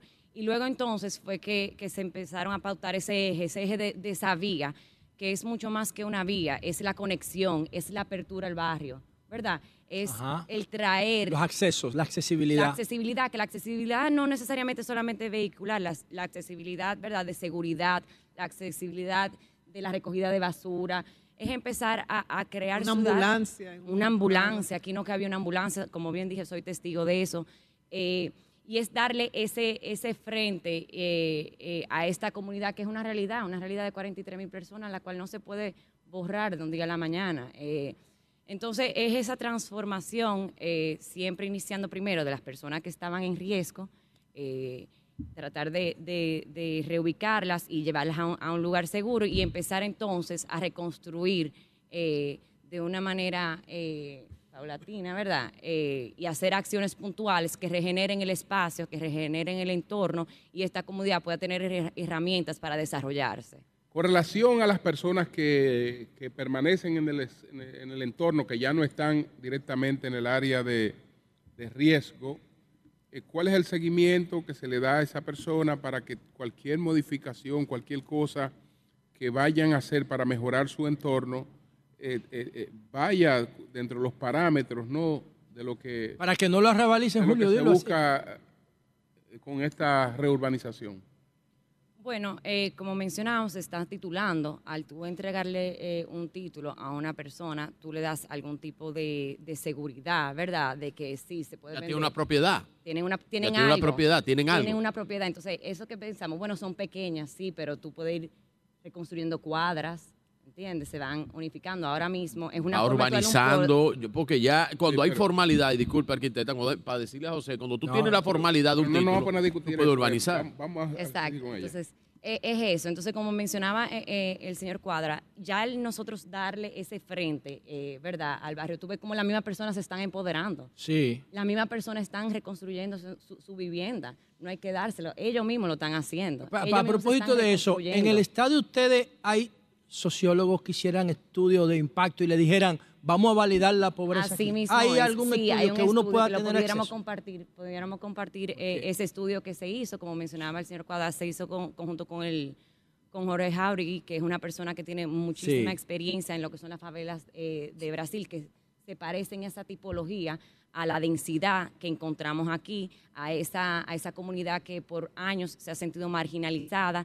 Eh, después creo que viene Tania, que, que es la encargada de nuestro equipo social, que le puede profundizar un Sí. poco más el tema de cómo fue esa interacción y entender bien, bien a, a la comunidad. Bueno, vamos a escuchar también a Jesús. Adelante, Marilena, te Sí, que le quería preguntar sobre ese tigueraje que aparece en todos los grupos socioeconómicos, en todos los grupos. ¿Cómo ustedes se cuidaron de eso? Es decir, en una familia que vivían cuatro, de repente vienen dos o tres o cuatro más del campo para aprovechar esta situación. O yo recuerdo del, del caso de la nueva barquita, que también aparecían líderes comunitarios que no eran tales. Entonces, ¿cómo se cuidaron de eso? Ok, eh, buenos días. Para responder esa pregunta de María Elena y medio traer un poco eh, parte del comentario de José La Luz, es importante entender que la población que reside en las zonas de riesgo de Santo Domingo siempre han sido históricamente zonas sin una vigilancia de la ocupación territorial. De modo que una persona llega, ocupa y, como decía José La Luz, eh, de alguna manera domina un territorio eh, por una falta de un control, eh, como en otros países le llaman el padrón municipal. En nuestro caso no existe. Ahora bien, como no existe, eh, y como dice Marena, puedes encontrar eh, que una vivienda que en promedio está oscilando unos 40 metros, eh, termina subdividiéndose. Bueno, el- la, la primera acción de Urbe tiene que ver con su departamento de empadronamiento, que es el primer, digamos que la primera camada de técnicos que desciende al territorio para, primero, identificar la conformación de, digamos que esta cartografía, una cartografía muy orgánica, y la composición familiar.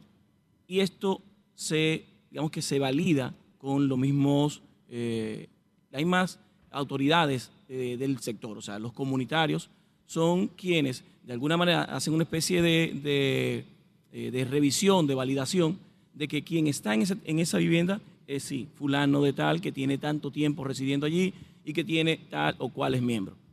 Es lógico que en el- entre hacer ese levantamiento y ejecutar el proyecto, se pueden dar algunas dinámicas de reocupación o de subdivisión. Esas son, o sea, estos son elementos que, de alguna manera, eh, digamos que genera el cambio entre lo que se planifica y lo que se ejecuta. Por ejemplo, en el proyecto Domingo Sabio, en el momento que se planificó la, la mancha de zona a liberar, estábamos estimando algunas 1.400, 1.500 familias. 300 y pico en principio. 1.400, 1.500 familias, más o menos. Y ahora mismo estamos hablando que se movilizaron 2.200 familias. O sea, estamos hablando de un incremento de algunas 700 familias más, o sea, casi el 50% de lo que estaba. O sea, esa dinámica se da. Y es una dinámica que, que inclusive se toma, se toma en cuenta para el, la, digamos que la ejecución del proyecto, no la implantación, sino un proyecto que se va dando de manera eh, orgánica con la misma comunidad. Y esos primeros tiempos de esta penetración en sectores como estos, donde el tema de la inseguridad, los puntos de droga, la delincuencia, Están contentos eh, los pues puntos. eh, coloca al personal, en, a la gente que hace el trabajo en peligro. ¿Cómo, cómo manejan ustedes eso? Yo creo que, que en este sector hay de todo. Eh, Es un reflejo de nuestra sociedad. Es un reflejo de nuestra sociedad. Y siento que las personas, eh, a nosotros, como con la forma que nosotros nos acercamos a ellos y los escuchamos, porque al final del día ellos lo que quieren es ser escuchados, ¿verdad? Ellos se sienten olvidados históricamente. Entonces, a la forma de que uno va y conversa con ellos, interactúa con ellos, le damos un poco de credibilidad, ven que es una realidad, ya ahí tú te ganas a la comunidad y tú empiezas a interactuar con ellos. Entonces, ese, ese tema de temor sí eh, es real, pero en el, en el país entero eh, hay un tema de, de- de Ah, temor. ustedes, yo no quise usar el término en mi comentario porque es un tema delicado, pero ustedes dos como expertos en esta área conocen el concepto de gentrificación. Aquí no cabía una gentrificación positiva. Yo creo que cabe aquí. Voy a... De tú liberar esto, ah, darle esto a quien tiene condición económica para desarrollarlo y con lo que vale esto, hacer a esa persona rica. O sea, o darle lo mínimo para que desarrollen su familia en otro Por lugar. eso necesita el título. Sí, pero tú le estás dando un, un Necesita el Estado. Vamos a vender. o sea, yo digo, aquí no cabía una gentrificación a una escala mayor legal. de tú recuperar estos terrenos, ponerlo al servicio del capitalismo, de la economía, de la industria, de la empresa, aquí cabe de todo, y, y a decirle a esa gente, mire, ustedes vivieron ahí 20, 30, 40 años y ustedes son socios de este proyecto. Ustedes son los dueños de la tierra. Ahora, ustedes no tienen condiciones para desarrollarla, como que tú nazcas en una mina de oro y no tengas condiciones para explotarla. Ustedes van a vivir aquí, pero ustedes son socios de lo que haga ahí. ¿No cabía aquí un proyecto de gentrificación positiva a gran escala? Vamos a, a- a tomar en cuenta primero la ubicación, que ciertamente para un proceso de gentrificación es, es vital.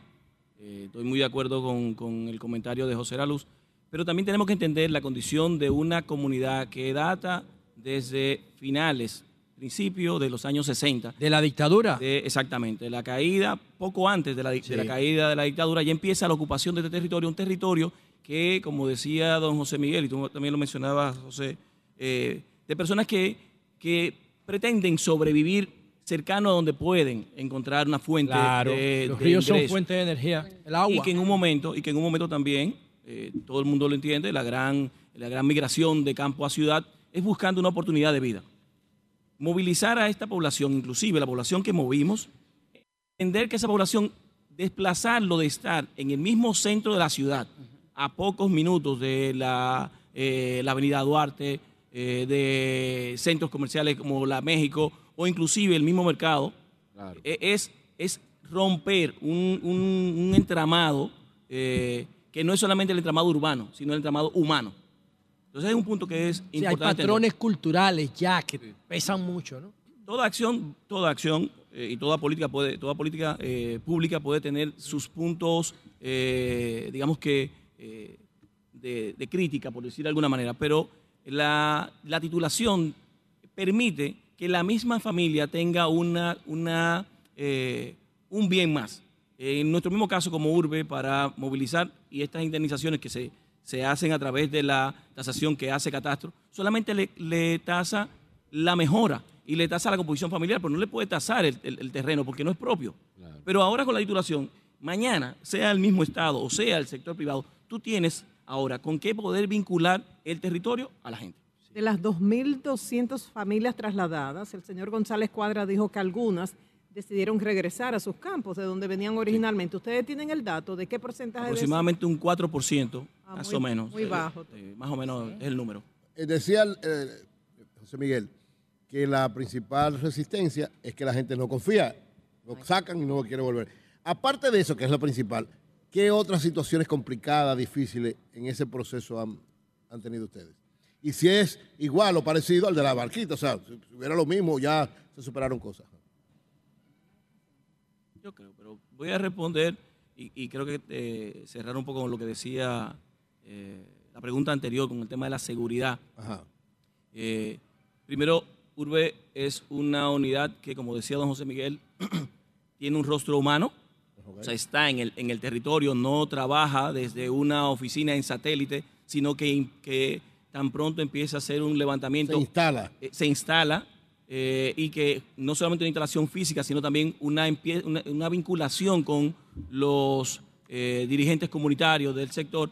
Y por qué no, también decir, eh, estamos hablando de sectores que son de alto riesgo, la asistencia del Armado, de la Policía Nacional, en ese proceso de iniciar esa entrada en el barrio, pero después el mismo barrio ya conoce a uno. O sea, te llaman por tu nombre como si fuéramos familiares eh, y, te, y te pueden, te pueden eh, eh, hablar, inclusive fuera del mismo barrio. Tú te lo puedes encontrar en una plaza comercial y te dicen arquitecto o te dicen tu nombre. Y tú te das cuenta que son personas que te han visto. O sea, tú no eres alguien aparte del, del- del barrio. En cuanto a una comparación con la barquita y de alguna manera... Digo, eh, urbe significa recuperación de la nueva barquita, de la barquita, ¿no? Bueno, No, no, urbe no. como- de la, de la barquita y entorno. Claro que eso es lo que significa cuando urbe. urbe, cuando urbe nace, cuando urbe nace, eh, la Eso. unidad ejecutora para la creación de la barquita y De la entorno, barquita. pero Urbe es la urbe- sigla de la barquita y el pero entorno. Urbe cambia barrios. y se convierte entonces en la unidad ejecutora de adecuación de barrios. Claro, después. Pero en principio, urbe, la Barquita sigla y de urbe lo que significa Barquita es recuperación de la barquita y el entorno. Exacto. Eso es lo que Pero significa. entonces, ok, hazme la comparación. La comparación. Y aquí cito a don José Miguel y, y- y después dejo a, a- a la arquitecta Rocío comentarlo. No son proyectos iguales, porque son proyectos que hay que atender a cada, eh, no solamente cada familia, también cada dinámica sectorial. No es la misma dinámica en la parte baja, norte de Los Minas, a la parte de la Ciénaga y los Guandules. Son exactamente eh, comunidades marginadas, son exactamente comunidades en borde de río, pero no son exactamente comunidades con la misma dinámica. De modo que la, eh, el- proyecto también es diferente. Y como decía don José Miguel ayer en, en el discurso, con unos retos eh, muy fuertes, porque no solamente estamos en el borde del río, sino que eh, el, el borde del río como tal, con todos estos años sin un dragado, sin una tensión sobre él, hay grandes condiciones de suelo que no son suelos firmes. O sea, sí. son suelos que se han ganado al río a través de material orgánico. Cuando le, lleva tres o cuando le llueva tres o cuatro días corrido, el río va a buscar su espacio. Exactamente. Lo va a buscar. Exactamente. O sea, de, de alguna manera, y con esto eh, dejo a la arquitecta, la proyección que se tenía, eh, tomando en cuenta las fotos aéreas de la, de la ciudad, eh, la cartografía, luego de empezar a liberar, el río empezó a reocupar parte de lo que le corresponde. E inclusive, como mencionaba de don José Miguel, en la zona de la Ciénaga, eh, hubo que hacer unos sistemas de estabilización de borde de río porque allí hay turba. Turba es eh, material orgánico con, con- con lodo. O sea, Claro. no hay una carga admisible eh, firme y se requirió una gran inversión. La gran inversión de aquí es lo que las personas no ven. Y ese es el peligro muchas veces de Había los que proyectos. dragar todo eso, limpiarlo. Es un trabajo, Estabilizar. estabilizar, es, muy- es- es fuerte. Bien, adelante, arquitecta. Él decía Eh. que usted le iba a hablar de... de- del tema de, Eh, los riesgos que... sí, de- del te- El riesgo, sí, yo creo que el riesgo más grande, eh, y es el que por eh, don José Miguel dice que, que nos quedamos y quedamos, Sí. es la transformación de las personas, la adaptación, ¿verdad? La adaptación a este nuevo frente, la adaptación a utilizar estos espacios públicos, a utilizar las aceras. a- Ay, ay, ay, ay. Van a poner es- es fritura un ahí. esto es un reto, esto es un reto, pero esto es parte de esa Y transformación. Y, eso cambio que de goma en la acera. Van a, a eso vender estamos caña. apostamos. a No, eso no- estamos no va a pasar, pero, eh, pues va a pasar. Tú dices, lo, porque eso tiene que ir acompañado de, planes, el millón. de planes de educación. Así mismo es. Pero ya ustedes tienen la experiencia de la nueva barquita. Es que no es, yo, o sea, yo no, yo estoy hablando en contra de la barquita. Señores, frente a Plaza Lama, en la 27 con Churchill, hay un tipo vendiendo caña en un carril. Pero lo que decíamos, la luz. viejo. Bueno, En la nueva barquita se les Eso no es enseñó no juego, colgar ropa en la galería, por ejemplo. Todavía, y es, mi y casa, es constancia, y es el seguimiento, y por eso la importancia de, de que Urbe sigue el Departamento Social y mantenernos en constante, ¿verdad? Seguimiento a estas personas, acompañamiento. Y de verdad que es increíble ver cómo nosotros siempre decimos apostamos a los niños, porque los niños Ahí sí. se han apoderado Claro. de este proyecto. Hay que educarlo. Se han, y bueno, nosotros nos enfocamos en tanto en siembra y en cuidado de aceras, y los niños son los mayores defensores de este proyecto. Se, se ve desde ya.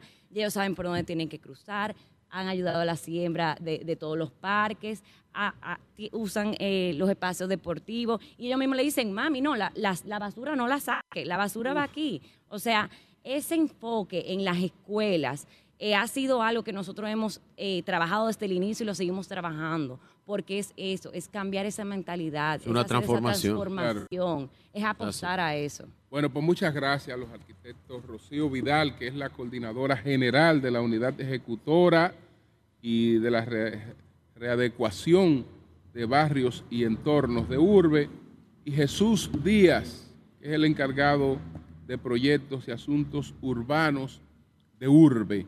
Nosotros estamos en el nuevo Domingo Sabio, Maestro. estamos exactamente en el polideportivo, en el moderno polideportivo que forma parte de toda esta transformación del nuevo Domingo Maestro, Sabio. Antes de usted irse, discúlpeme, fue que no, me quedó como una nebulosa ahorita, tanto Sí. cuando hablaba José Miguel como los distinguidos profesionales de la ingeniería y la arquitectura que nos acompañan.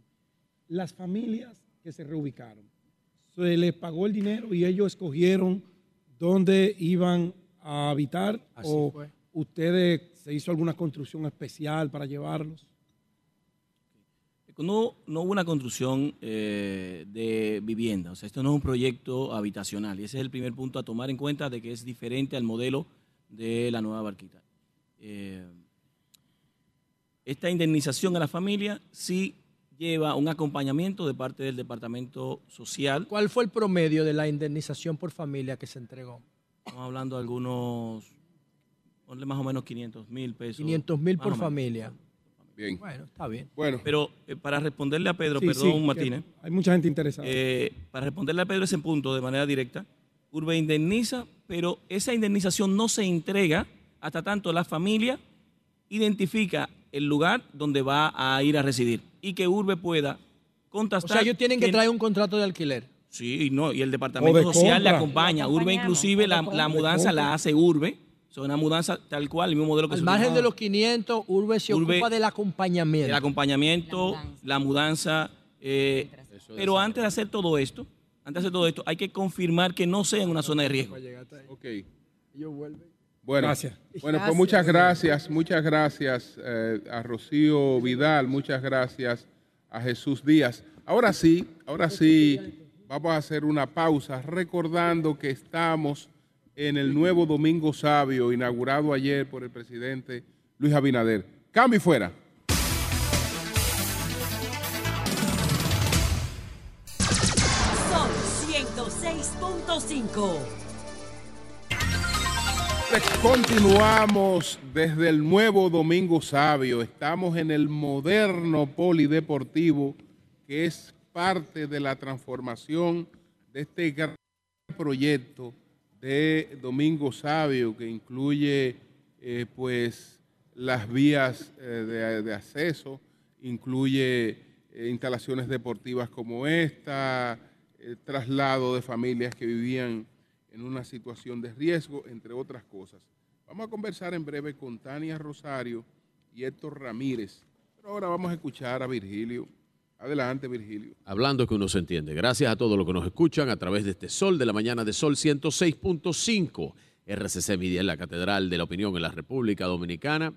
Estamos en el Polideportivo aquí en Domingo Sabio.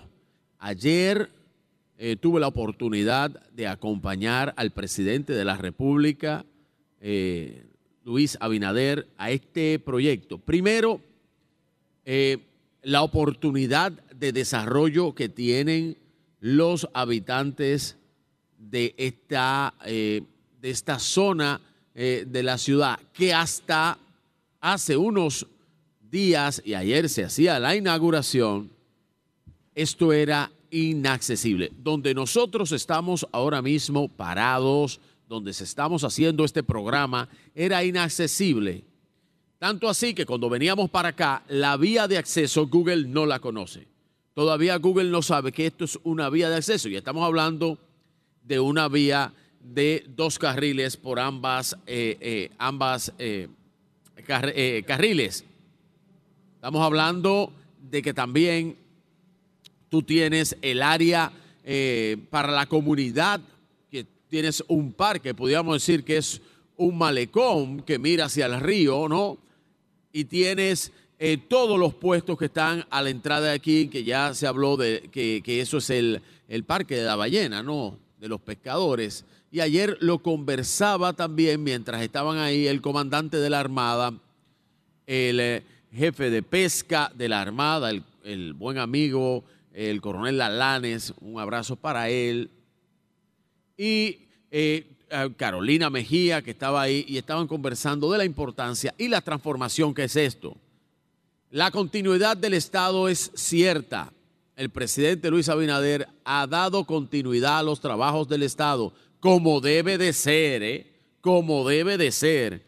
Este proyecto a un 10% lo recibió la administración del presidente Luis Abinader. Eh, Virgilio, usted que estuvo aquí no vio a ninguna otra autoridad Pero voy, voy a eso, del maestro. distrito, Voy no a del, ver- del voy a distrito. ver- voy a No, hablar hermano, más de que- que- autoridades que si vio- nacionales. La voy a que decir si ahora. vio- Que si vio alguna otra autoridad Sí, del sí, distrito. claro, yo voy a desde hablar- luego la yo voy a alcaldesa. hablar de todos los que eh, estaban eh, acá. eh, estaba aquí en Claro, primera fila como Eduardo. San Lobatón, el no había- director de no, pero aduanas. autoridad, No, de la autoridad usted electa vio- por el pueblo. Usted no vio ninguna otra autoridad de la Por el capital. voy a hablar de las autoridades electas. Eh, Me refiero a la senadora. La mejora del río. Parece que no la vio. La mejora del río, indudablemente, señores, de esa afluente que tenemos en la capital, la mejora de estos.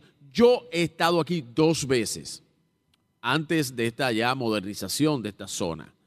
Dos veces. Tuve que entrar, cuando se entraba, se entraba por detrás y había que bajar todo esto. Esto era lo que se podía decir el grado, yo diría, más bajo de la marginalidad. Al río, a la, gente, cada vez que aquí había un evento, un disturbio, aguas, ustedes saben lo que había aquí, un juidero. Juidero, todo el mundo a y los organismos de defensa. Si aquí a alguien le pasaba algo, no había forma de que una ambulancia entrara aquí o algún eh, eh, de los organismos de seguridad, sin decir ni dejar pasar lo que la marginalidad y lo que dice y lo que José expresa en, en varios comentarios de lo que es estar fuera del Estado de Derecho. Todo el que estaba aquí estaba fuera del Estado de Derecho, porque no su marginalidad no le permite estaba, no le permite estar dentro de los beneficios de pertenecer al Estado. Esto es desarrollo. Esto sin lugar a dudas para esta gente es desarrollo y es trabajo y significa nuevas condiciones de vida.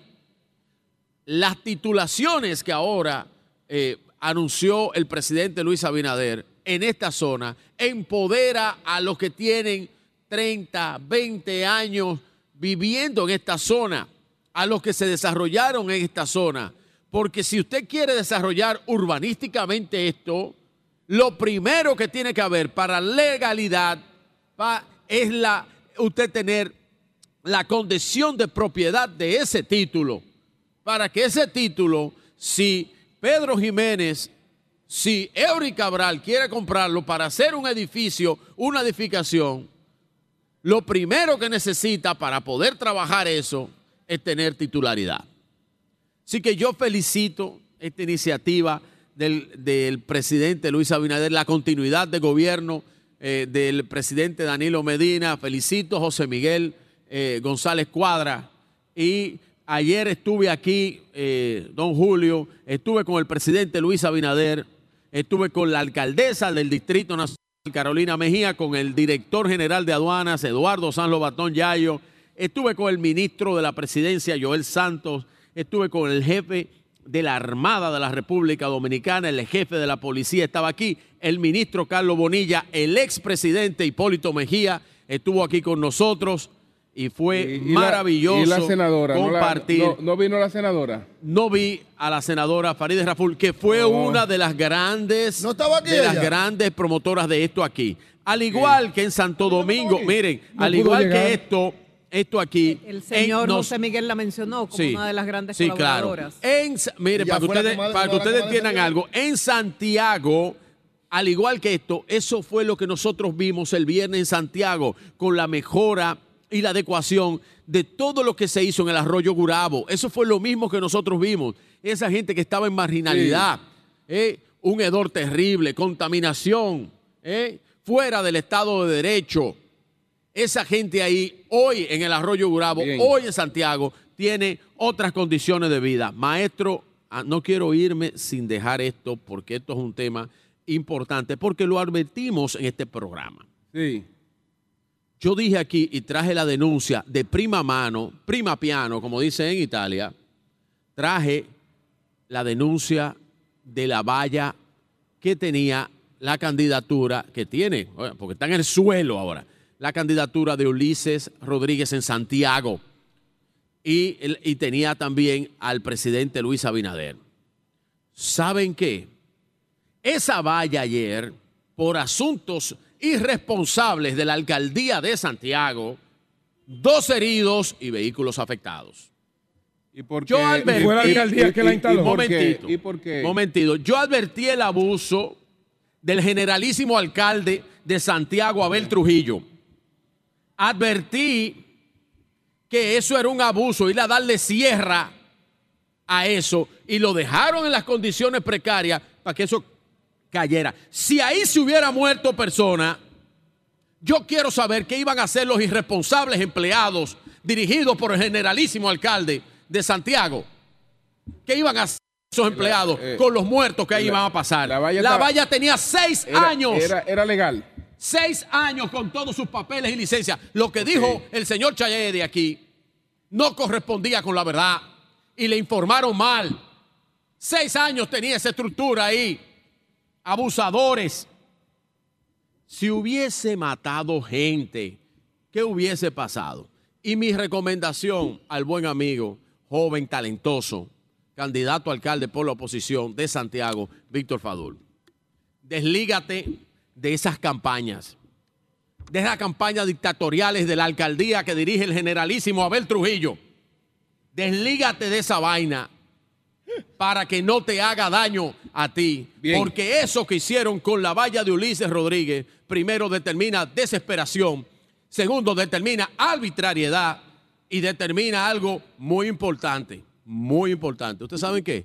Que no le importa la vida de los santiagueros porque ahí se Di pudieron que- haber matado que- mucha gente, que- abusadores. Dice que como cayó la valla, así mismo va la candidatura del que estaba en la Está bien, foto. no te preocupes. Bueno, Sigue- relaja con eso, que hoy hay dos heridos. Oye, cómo está Pedro Jiménez. Tania Pedro Rosario. Jiménez de la Fuerza del Pueblo diciendo a los heridos que estaban ahí, ojalá yo- si hubiera sido gente tuya, tú estuvieras así tan contento. Bueno, está bien. Yo no estoy Tania contento. Rosario. Te veo relajando Lo con que eso. pasa es que hay que llamar a la compañía Abusador. que irresponsablemente instaló esa valla. Yo creo que lo primero es hacer un claro, levantamiento. claro, porque tenía la- porque tenía si la cara- culpa, porque tenía la cara de Si la Ulises culpa es de la Dios o la culpa es del diablo, eso es lo que hay que ver. Intolerante. Bueno, Tania Rosario es la encargada del Departamento de Relaciones con la Comunidad de Urbe. Entonces, Tania, cuéntanos, cuéntanos parte de la experiencia, ¿no? Eh, en todo este trabajo de relaciones con la comunidad. Claro que sí, muy buenos días a todos. Buenos días. Desde Urbe trabajamos de la mano con la comunidad, sobre todo con los comunitarios, con las escuelas, las iglesias, clubes que hacen vida en la comunidad. Y esto es lo que nos ha permitido que el trabajo social, que es el que realizamos, eh, el día de hoy podamos decir que está dando sus frutos. Eh, como Urbe, nosotros procuramos que la comunidad se involucre en cada uno de los procesos que vamos llevando. A las familias, cuando van a ser movidas, se les lleva a lo que es toda una inducción. Antes de ser movida a cualquier lugar, se les lleva a una inducción donde es uno de los pasos que nosotros tenemos como institución de presentarle todo lo que va a suceder con ellos desde el antes, el durante y, y el después. Luego de este proceso, que es la inducción, trabajamos con las familias, lo que son las visitas.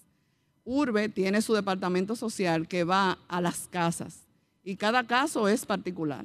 A cada familia se les trata con todo el debido respeto, se conversa con ellos, se les sienta en una mesa y se les presenta lo que van a ser sus compensaciones, el trabajo que se va a ir haciendo con ellos desde que inicia el empadronamiento, que es donde se coloca un signo o un número en sus casas. Después de este proceso y las visitas, es donde se les va y se les dice a las familias, en tal tiempo ustedes van a ser movidos, conviene que vayamos a ir buscando donde ustedes van a ser trasladados. Eh, a través de un proceso, entonces ya cuando tienen todo el proceso o la estructura organizada, se les lleva a donde ellos han elegido. Entonces ahí inicia todo ese procedimiento con las familias que van a ser trasladadas. Pero eso no se queda ahí. Eh, trabajamos entonces con la comunidad que ya se queda, que es la que va a disfrutar, por así decirlo, de las instalaciones, de los espacios que han sido construidos por Urbe. Con estas familias nosotros tenemos lo que son talleres, tenemos eh, formación con la parte de los clubes deportivos, que también Murillo ahorita más tarde va a conversar sobre eso. Tenemos con ellos, con los entrenadores, estructuras nuevas pero de nada vale tener estructuras nuevas si no tenemos una mentalidad nueva. Entonces, con ellos estamos trabajando lo que es la formación para poder encaminar a los niños a un mejor desarrollo. Formamos a los entrenadores con una estructura y ellos así pasan a eh, este legado a los niños. Desde el inicio de una práctica. ¿Cómo iniciar una práctica? Bueno, lo iniciamos con una oración, los niños llegan, entran en una fila, sea, todo un proceso para que la transformación sea real. Los niños entran en una fila, luego pasan a los banquillos, se sientan, hacen una oración. Hay días que los niños, si se le olvida al entrenador, le dice, falta algo. Y entonces el entrenador se detiene y dice, ¿qué nos falta? Pues nos falta la oración. Entonces, esto ha ayudado en tan poco tiempo que tenemos utilizando el polideportivo y los espacios, que los niños ya tienen una estructura de formación. Luego de eso, con los niños se conversan cómo les fue en la escuela, en sus casas, cómo han estado, qué traen hoy y luego entonces empieza la práctica. Esto hemos venido trabajándolo con ellos para que el desarrollo eh, sea sostenible y sea sostenible en el tiempo, no solamente en el momento, sino que esto dure eh, en proyección. José Miguel insistía en que no hay una solución general igual para todos, que, que él ha aprendido tanto con este caso como el de la nueva barquita, que cada caso es particular, sin revelar intimidades de las familias, ¿verdad? Porque eso hay que respetarlo. Claro que Pero sí. ¿cómo, ¿cómo nos puede explicar esas particularidades que se ven acá en dos sectores, pero que cada, como decía, cada caso es particular? Claro que sí. Desde el inicio, eh, comenzar con los dos sectores, Ciénega y Guandule. Por años han tenido una división territorial, que es esta franja que está aquí, la Cañada Bonavide, es quien divide esa franja. Nosotros hemos venido desarrollando actividades y acciones donde sea el Gran Domingo Sabio sin que ellos pierdan su esencia como comunidad, porque eso hay que respetarlo. Pero la unidad de criterios y también de accionar es lo que hemos venido trabajando con ellos. Eh, de manera particular, cada sector tiene sus, realidades. Y la Ciénega tiene una particularidad, eh, son, eh, trabajan en la pesca en su mayoría, trabajan en diferentes zonas y los de los guandules, la mayoría son mercadores, mercaderes, ¿verdad? Que van al mercado, traen productos, van, vienen, tienen esas condiciones. Como características, eh, pudieran verse como diferentes, pero en su estructura de manejo como barrio, como, como zonas, eh, son muy, muy parecidas. Eh, ya a nivel de las familias, tenemos familias eh, con dos miembros, tres miembros, familias de padre-madre, otros que nada más tienen a los padres, eh, pero cada una con su particularidad y sus realidades. Entonces nosotros eso lo tomamos con lo que vienen y lo trabajamos desde las acciones. Lo que más nos ha funcionado es a nivel de las escuelas. El trabajo que hemos venido realizando con las escuelas, que también tengo eh, parte de las directoras que están aquí para que ellas también puedan expresar su bueno. sentir del trabajo que hemos venido haciendo, es que con los niños los hemos constituido los eh, guardianes del parque. Con ellos hemos realizado lo que son trabajos de siembra con cada uno de los niños, donde ellos dicen, esa matica la sembré yo. Y al empoderarlos de esta realidad, eh, hay niños que si ven a alguien tirando basura en esa zona, van y le llaman la atención. sea, literalmente. Y cuando ellos pasan por la zona donde han sembrado, eso les llena como de gozo. Ellos se sienten parte de algo. Son parte de un proceso, de una transformación. Y eso es lo que nosotros vemos como cambio. Eh, es más difícil transformar a las personas adultas. Y por eso entonces nuestra visión mayor está en los niños. En que con los niños podemos eh, eh, dejar un legado, como son una esponja que todo lo absorben. Con ellos entonces está toda esta parte de siembra, está todo lo que son un campamento que hicimos recientemente con 300 niños, un campamento deportivo, donde le pusimos como legado, el deporte nos une. Porque al haber la división territorial, nosotros con los niños no puede haber división y con ellos tenemos que empezar a fomentar lo que es la unidad y el trabajo en equipo. Que pudiéramos llegar a tener grandes ligas, que eso es lo que procuramos. Niños ya en las grandes ligas, hay una de las niñas que dijo recientemente en una entrevista, me gustaría ser una de las reinas del Caribe. Y el escuchar esto de ellos mismos nos dice que hay un futuro, que hay que seguir Claro. sembrando. Bueno, está también con nosotros Héctor Ramírez, representante de los pescadores, para que nos cuente en este proyecto eh, qué mejoría ha incluido para los pescadores y nos hable un poco de su trabajo. Adelante, Héctor. Sí, cómo no, muy buenos días. Sí. Eh, sí, el proyecto de Urbe realmente ha sido revolucionario. Al micrófono se pega. ¿Revolucionario por qué? Sí, porque las condiciones, o sea, ha mejorado las condiciones del entorno y ahora estamos más aglutinados y tenemos eh, más facilidades en, nuestras, en nuestro entorno. Las estructuras que nos ha facilitado Urbe nos permite un mejor desenvolvimiento. ¿Qué se ha hecho concretamente para los pescadores? Sí, se ha hecho un muelle en la ribera que no lo teníamos, un muelle adecuado, y ahí eh, destacamos todas nuestras embarcaciones.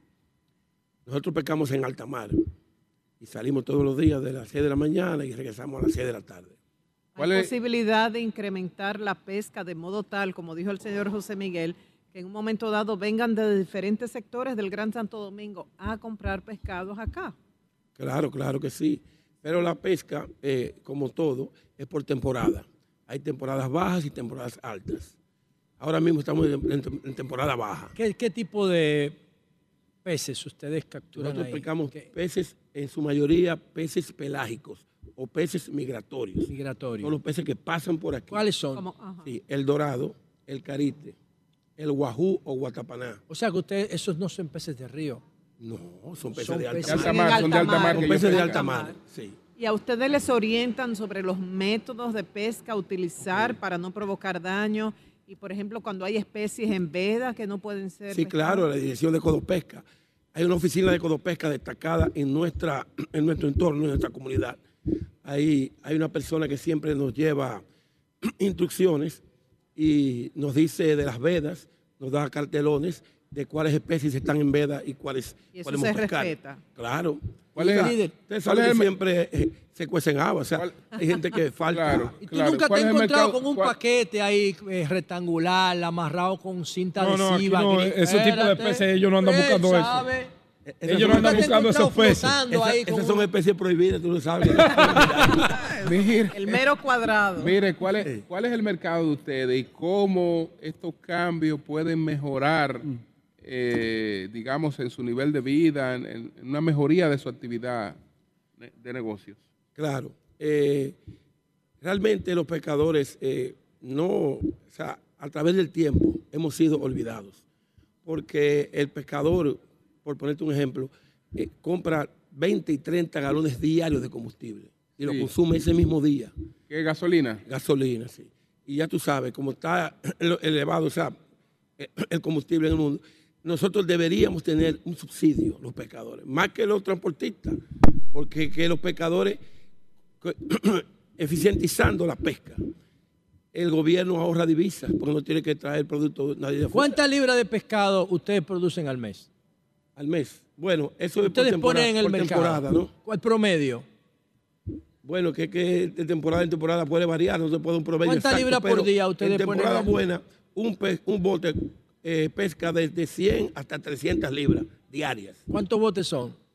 Somos como 40 botes. 40 botes. Una pregunta, ¿cuál es la experiencia más fuerte, más dramática que tú, tú pescas, tú eres coordinador nada más? No, yo pesco. O sea, yo... ¿Cuál es la experiencia más dramática que tú recuerdes? Un mal tiempo de agua, algo un animal, una agresión de otro pescador. ¿Cuál es la experiencia más fuerte que tú has vivido en el agua? Bueno, yo me perdí, o sea, me quedé en el mar, o sea, sin mi locomoción, o sea, el, el motor se me dañó. Sí. En un mal tiempo, eh, para la época de noviembre, que había un frente frío muy fuerte. ¿Noviembre de ahora? No, no, no, te estoy hablando de hace uh, muchos años, ya hace como 18 años atrás. Ya. ¿Te Sí, quedaste por qué tiempo? Siete ahí? días, siete días. Wow. Siete días. Un sobreviviente. Sí. Siete días, oigan eso. ¿Y cómo Eh, tú sobreviviste siete días? Siete días. Frente Bueno, al la sol, la sed. eh, eh, estaba lloviendo y yo acumulaba agua. ¿Con cuántas personas tú estabas en Con tu otra persona. Con otra persona. ¿Y cómo lo rescataron? ¿Cómo? Eh, bueno, como había un mal tiempo muy fuerte, intentaron rescatarnos desde el día posterior a que no llegamos. Siete días. señor. Sí, pero hay, hay casos más fuertes. Eh, hay casos. Pero tú te sentiste amenazado de muerte en, eso, en alguno de los siete, yo- en el día tres, cuatro. Mis condiciones físicas no mermaron, Y gracias el que a andaba Dios. contigo, porque viene Sí, un tema sí, psicológico. Sí, es cierto. que se vuelve el que violento. andaba conmigo el, jue- el miércoles, nosotros nos quedamos el lunes, el miércoles me dijo, yo no amanezco vivo mañana.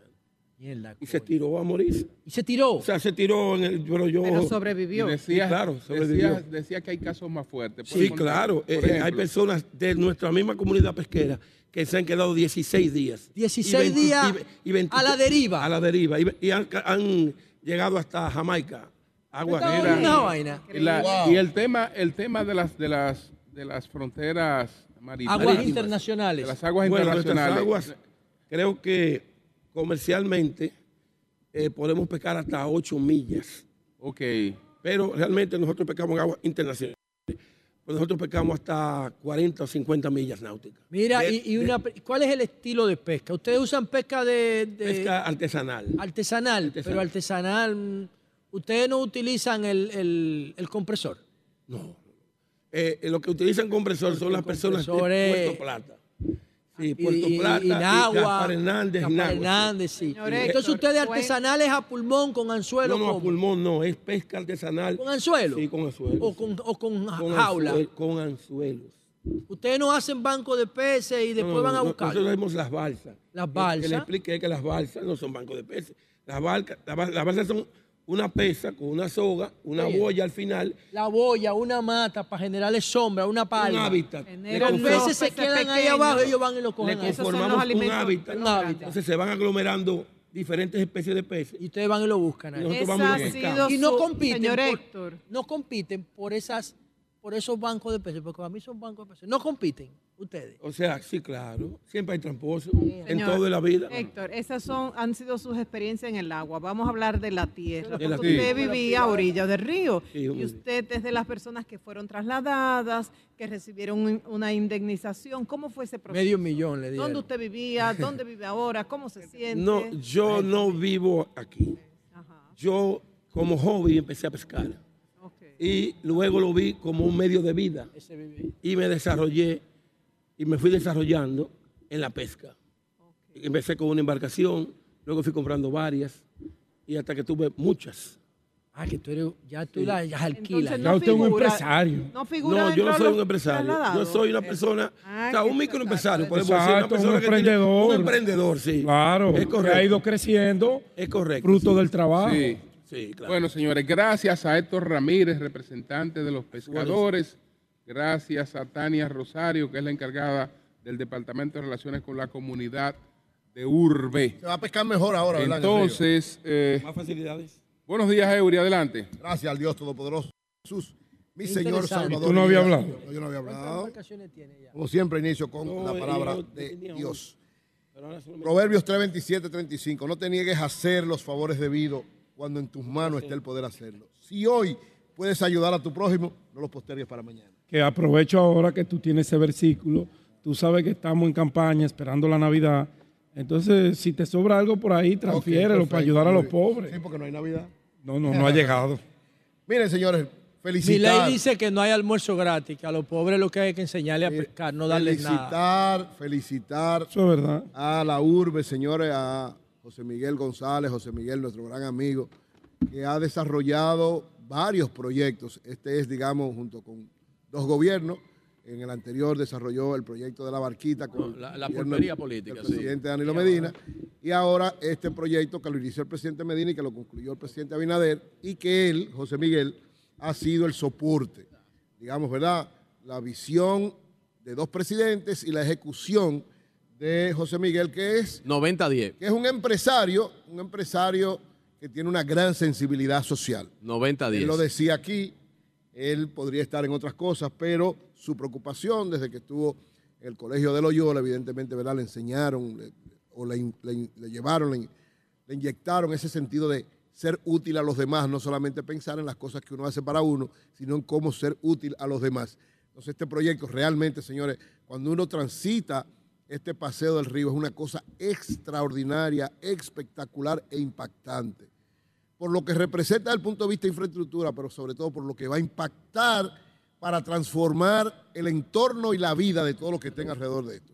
Él nos decía que esto mismo se va a hacer del otro lado, con una característica un poco diferente, pero que la idea es tratar de las los, los- dos lados del río, que la gente lo asuma y que pueda tener calidad de vida todos los que viven alrededor de este río, que como ustedes saben, la mayor parte de las ciudades del mundo, las ciudades desarrolladas del mundo, a le- todo cuarto del mundo. les cruza un río por el medio y le sacan todo el provecho posible.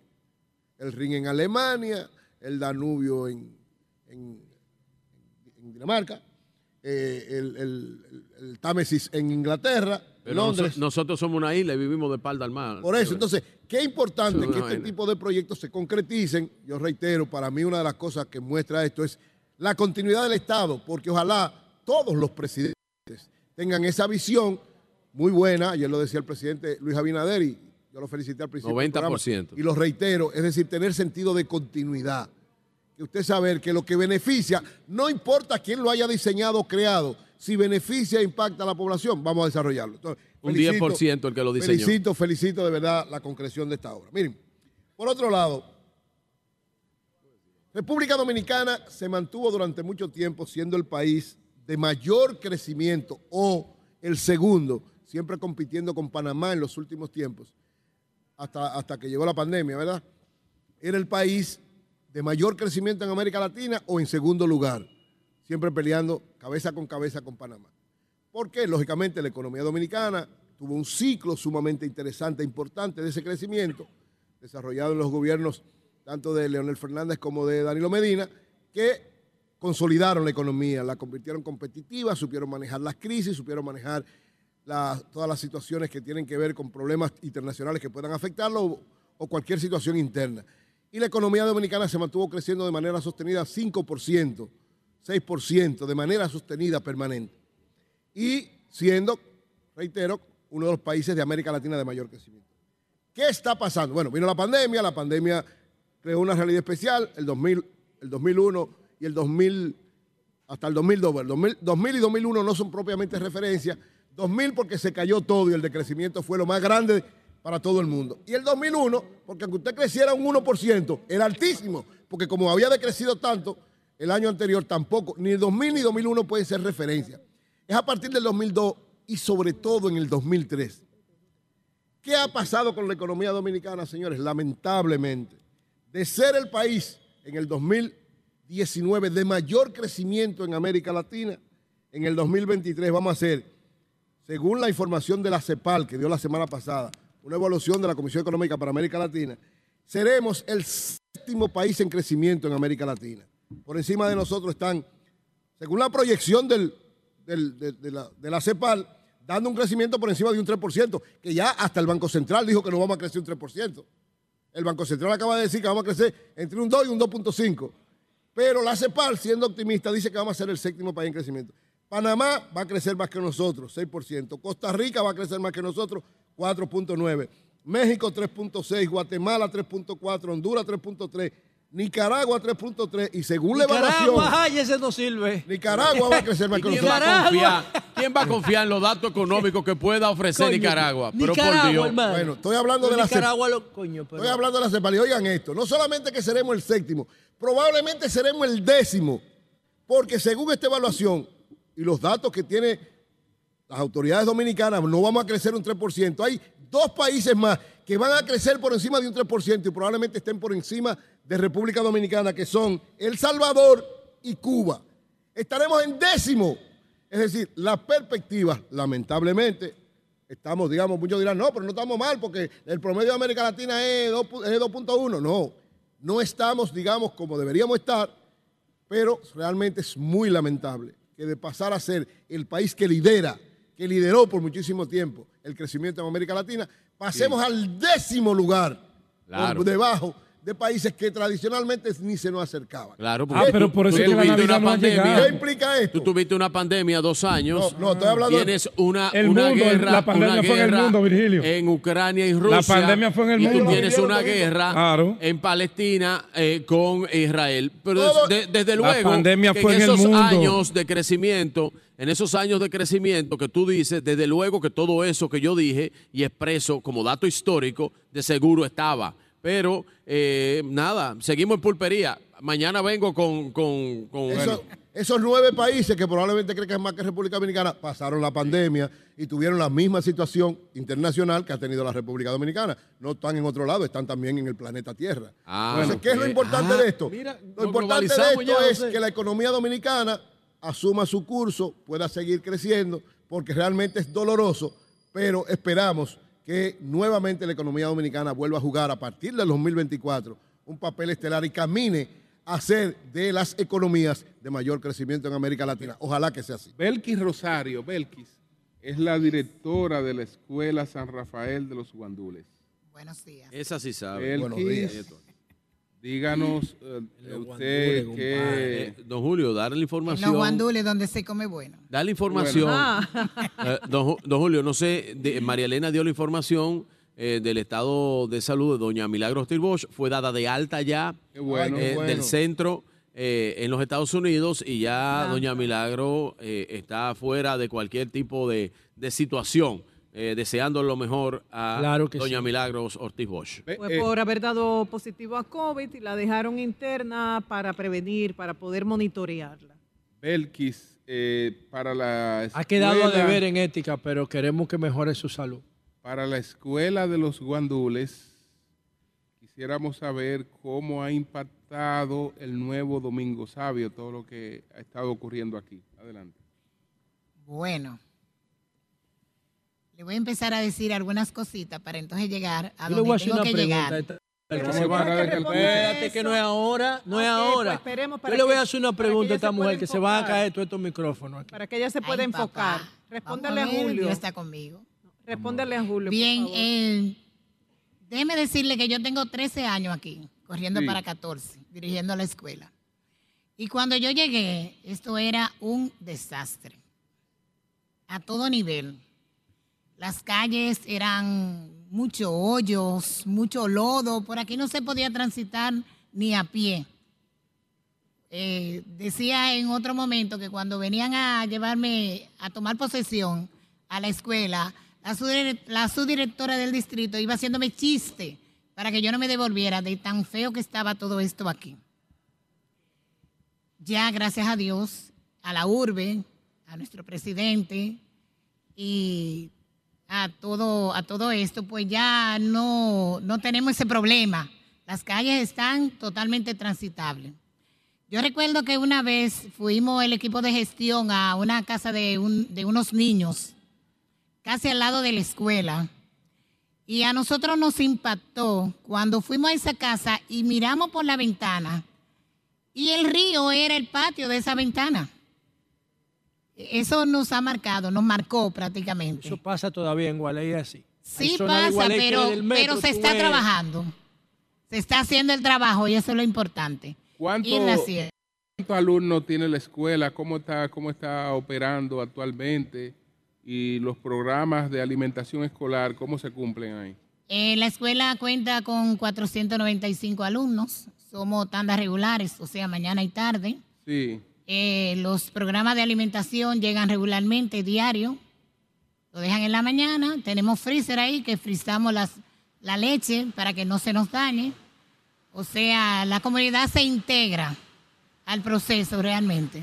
El sonido natural que escuchan es por la lluvia, La comenzó lluvia. a llover. Y una pregunta, Cuando una niña de 13 o 14 años comienza a faltar, que hay sospecha de que está embarazada, luego ustedes confirman como escuela que lo está, ¿qué es lo que sigue después de eso? ¿Qué ustedes hacen? Eh, se presenta al departamento de psicología. Se trabaja con la niña y con los padres. No se saca a la niña de la escuela. Se trabaja con ella ahí. O sea, no se como, no, no se, no se le elimina de la escuela, sino que permanece en nuestra escuela hasta que ella quiera, pero trabajamos con ella lo emocional, lo social. Muy bien. Y el otro paso de notificar al Ministerio Público que es obligatorio porque esa niña no hizo, no tuvo sexo por consentimiento, se considera ya una violación por la edad. ¿Lo notifican Claro al que sí, que Ministerio lo hacemos, Público? claro. Bien. José. Mira. Ellos trabajan de la mano con uno, no solamente, escúcheme, no solamente en los casos de adolescentes embarazadas, sino en otros casos, como es la drogadicción y las bandas. O sea que sí trabajamos de la mano como debe ser. Una pregunta. ¿Cuál es el barrio más organizado que tú has visitado en República Dominicana? ¿El ensanche o el residencial? Wow. ¿Qué te digo? Eh, Capotillo para mí es organizado. Sí, pero yo estoy hablando El barrio, me dijiste. barrio residencial, zona, la más organizada. Tú has ido a los... ca- Capotillo para ella, Capotillo. No, me, eh, me mencionaste barrio, yo te estoy mencionando el barrio ¿Cuál Capotillo. es la parte del país más organizada que tú conoces? Bueno, donde yo vivo es organizado. ¿Dónde tú vives? Yo vivo en Ciudad Juan Bosch. Ciudad Juan Bosch. Y es Ah, Me organizada. parece un excelente ejemplo. Te voy a hacer una pregunta. Si tú, como líder comunitaria de aquí, que vive en Ciudad Juan Bosch, si yo te pusiera una ciudad Juan Bosch que se va a llamar, los guandules a mí no me gusta, porque los guandules no es para vegetal, es para vaina, para, ¿cómo se llama? Para grano, eso.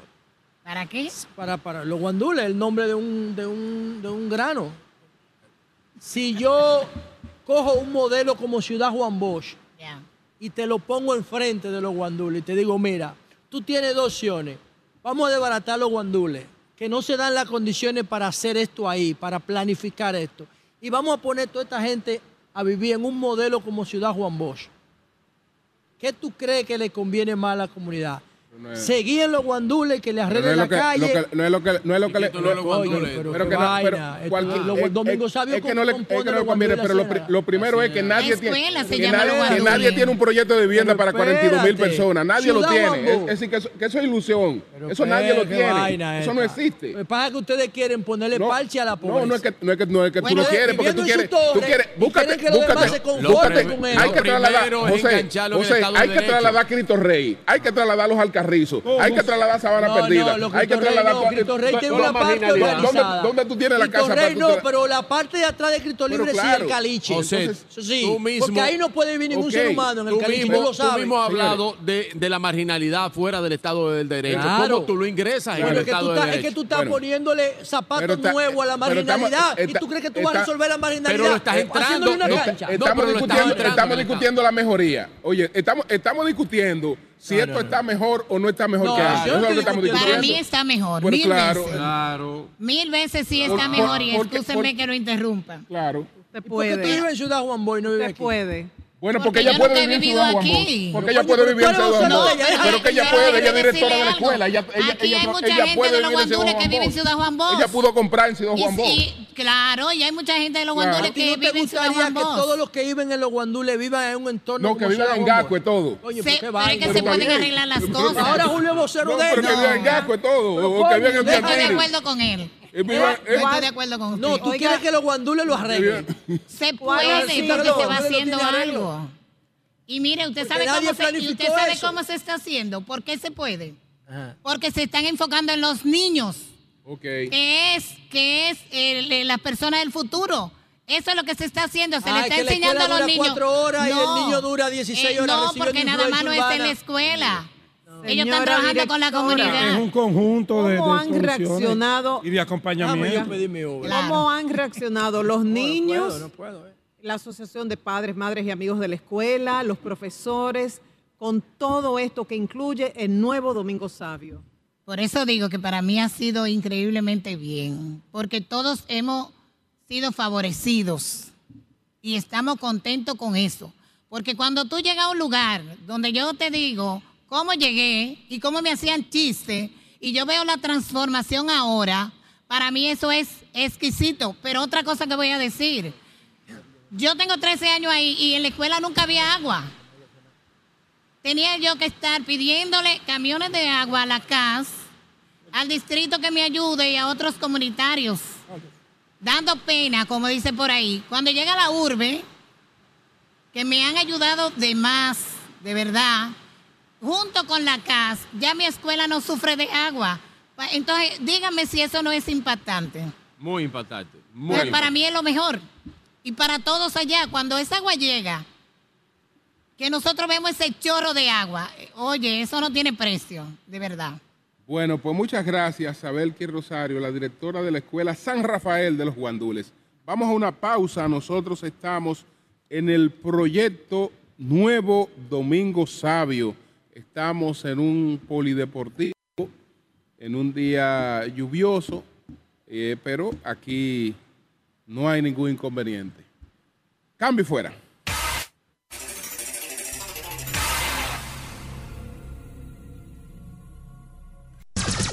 Son 106.5. Bueno, señores, aquí bajo una fuerte lluvia, eh, seguimos en el polideportivo del nuevo Domingo Sabio. Aquí vamos a conversar con los líderes deportivos, con Luis Morillo, que es encargado de acciones deportivas de la urbe, Melvin Graciano, de la Liga de Béisbol Graciano, de los Guandules, y está también Portalatín. Vamos a hablar con Portalatín eh, José Luis Portalatín del Club Deportivo y Cultural Rivera de Lozama, que es un club de baloncesto. Tengo entendido, Julio, que ya tienen varios meses, cerca de dos equipos, practicando acá voleibol, basquetbol, béisbol y fútbol. Empecemos con Morillo, adelante ¿Cómo Morillo. ha sido la experiencia? Te pega el micrófono. Buenos días, ¿cómo están? Buen día. Sí. ustedes, buenos días. Eh, nosotros iniciamos con ya la integración de, lo- de los grupos después del campamento. Como le decía Tania anteriormente, trabajamos con 300 niños. Eh, el play se inauguró primero, comienzan las ligas a integrarse. Después eh, comenzamos, como le había dicho, después del campamento con los equipos de baloncesto y voleibol dentro ya de estas instalaciones. Actualmente tenemos 13 equipos, eh, que son 5 de baloncesto, 2 de voleibol, 3 de béisbol y 3 de fútbol. ¿Cuál ha ha sido la reacción de los jóvenes con estas instalaciones, este moderno polideportivo? Portalatín, adelante. La emoción no se puede. Hay de sobra. Más el micrófono. Practicar así al aire libre, hacer deporte al aire libre y ahora hacernos estas instalaciones. Corazón de los niños es inmenso, no le cabe en el Ayer fue la, una demostración de esa, Sí. de inauguración. Y hoy querían venir ellos para acá. y yo, no, Mira, no se va a poder. ¿qué, qué- cómo ustedes han coordinado el funcionamiento de esto, la organización aquí, el orden, el cuidado de esto? ¿Cómo lo han coordinado? Bien, lo, lo que se ha hecho es que cada club, cada proyecto hace la solicitud de espacio. Tomando en cuenta el horario que solicitan, nos ponemos de acuerdo y hacemos un horario. En ese horario, eh, cada grupo, cada día, para evitar eh, que se, se junten. Esto va a quedar, eh, ¿quién se queda con esto? ¿Se define? ¿El Ministerio de Deporte? Estamos viendo principalmente ahora Sí. el ayuntamiento estaría apoyándonos primero, pero después se harían ya las relaciones con Ministerio de Deporte, eh, la misma INEFI, que tuvimos la, la visita de, de Alberto Rodríguez por aquí, con INEFI en el barrio. Y nos decía que ellos querían venir hoy a practicar, Sí, que fue imposible porque estaba sol Así de la es. mañana. O sea que tiene mucha demanda. a- ellos estaban ahí en el frente, ellos andaban ahí en el frente, querían venir a, a jugar. Y ahí mis hijos, escúchenme que tenemos un, un programa de radio ahí, ustedes saben. Porque ellos se Y, y emocionan. es verdad cuando- que los chamaquitos de aquí están jugando fútbol. Claro que Porque sí. el fútbol nada más en los colegios de los ricos que lo practican. No te lleves de eso, José. ¿Dónde ellos ven fútbol? ¿Eh? ¿Dónde lo ven el fútbol? Ellos salen a- al Olímpico porque se, se le consigue la- las entradas. Tenemos jugadores ya en la liga, jugadores en las universidades, jugadores que han jugado fuera, de aquí de la comunidad. Y el baloncesto, Pero predomina el béisbol, ¿verdad? Sí. Claro, ¿Como cuántos son? Bueno, eh, Ah, ve- pégate, Me- Melvin. tenemos alrededor de tres ligas y cada liga tiene una X cantidad de alrededor de, bueno, precisamente la Liga Graciano tiene ciento y pico de, de atletas. Qué bien. Eh, Team Gori tiene 89 aproximadamente. La Liga Domingo tiene aproximadamente como 70, 71, en el cual siempre vivimos haciendo intercambio para desarrollar los muchachos hacia más adelante. Y a las niñas, a las jóvenes, ¿qué les gusta más de esos deportes? Voleibol. El voleibol. Voleibol. Ahora mismo tenemos un equipo de niñas que son de 8 a 13 años. Ese, equipo tiene 75 niñas. Y el de 14 a 17 tiene unos, unas 40 ni- eh, adolescentes jóvenes. Me imagino que influye mucho la- el éxito de las reinas del Caribe. Sí, sí, sí. No le Así digas es. así, ¿cómo le va a decir la reina? Bueno, mi amor, así es que se le conoce popularmente. No, hombre, Yo no tengo reina ningún carajo. problema con eso. ¿Cómo le van a Son reinas, reina, claro que sí. Claro que sí, José. Iba a decir algo. Sí. Coño, pero eso es Demostrado. discriminatorio. Eso es discriminatorio. Las reinas no trabajan. Voy a resaltar, esa parte, Luis. No tanto en el, el voleibol. Aquí en la Ciéniga. Acércate por Aquí en la Buen femenino a nivel de básquetbol. A nivel de baloncesto. De baloncesto. Inclusive aquí salió la niña Camila Ramírez como la jugadora más valiosa en el sub-16 de la federación que representó los juegos. Hoy está allá afuera en la Le, le voy a hacer una pregunta a ustedes. Ahora que con estas instalaciones, ¿ustedes creen que de aquí del sector Domingo, Domingo Sabio, la Ciénaga, los Guandules, pueda surgir equipos que compitan, por ejemplo, en la liga de baloncesto o en la liga de voleibol, con estas instalaciones? ¿Ustedes creen que Domingo Sabio pueda tener equipos que Claro, representen claro la sí. comunidad? ¿Hay los recursos humanos?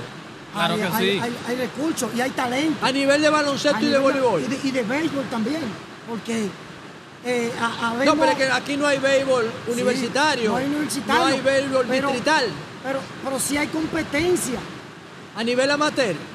Y tene- tenemos firmado ya. Tenemos, tenemos unos cuantos talentos de aquí que han salido de aquí. Claro. Sin espacio como De lo que hay hoy. Porque hoy tenemos. Hoy hay instalaciones. Hoy hay instalaciones.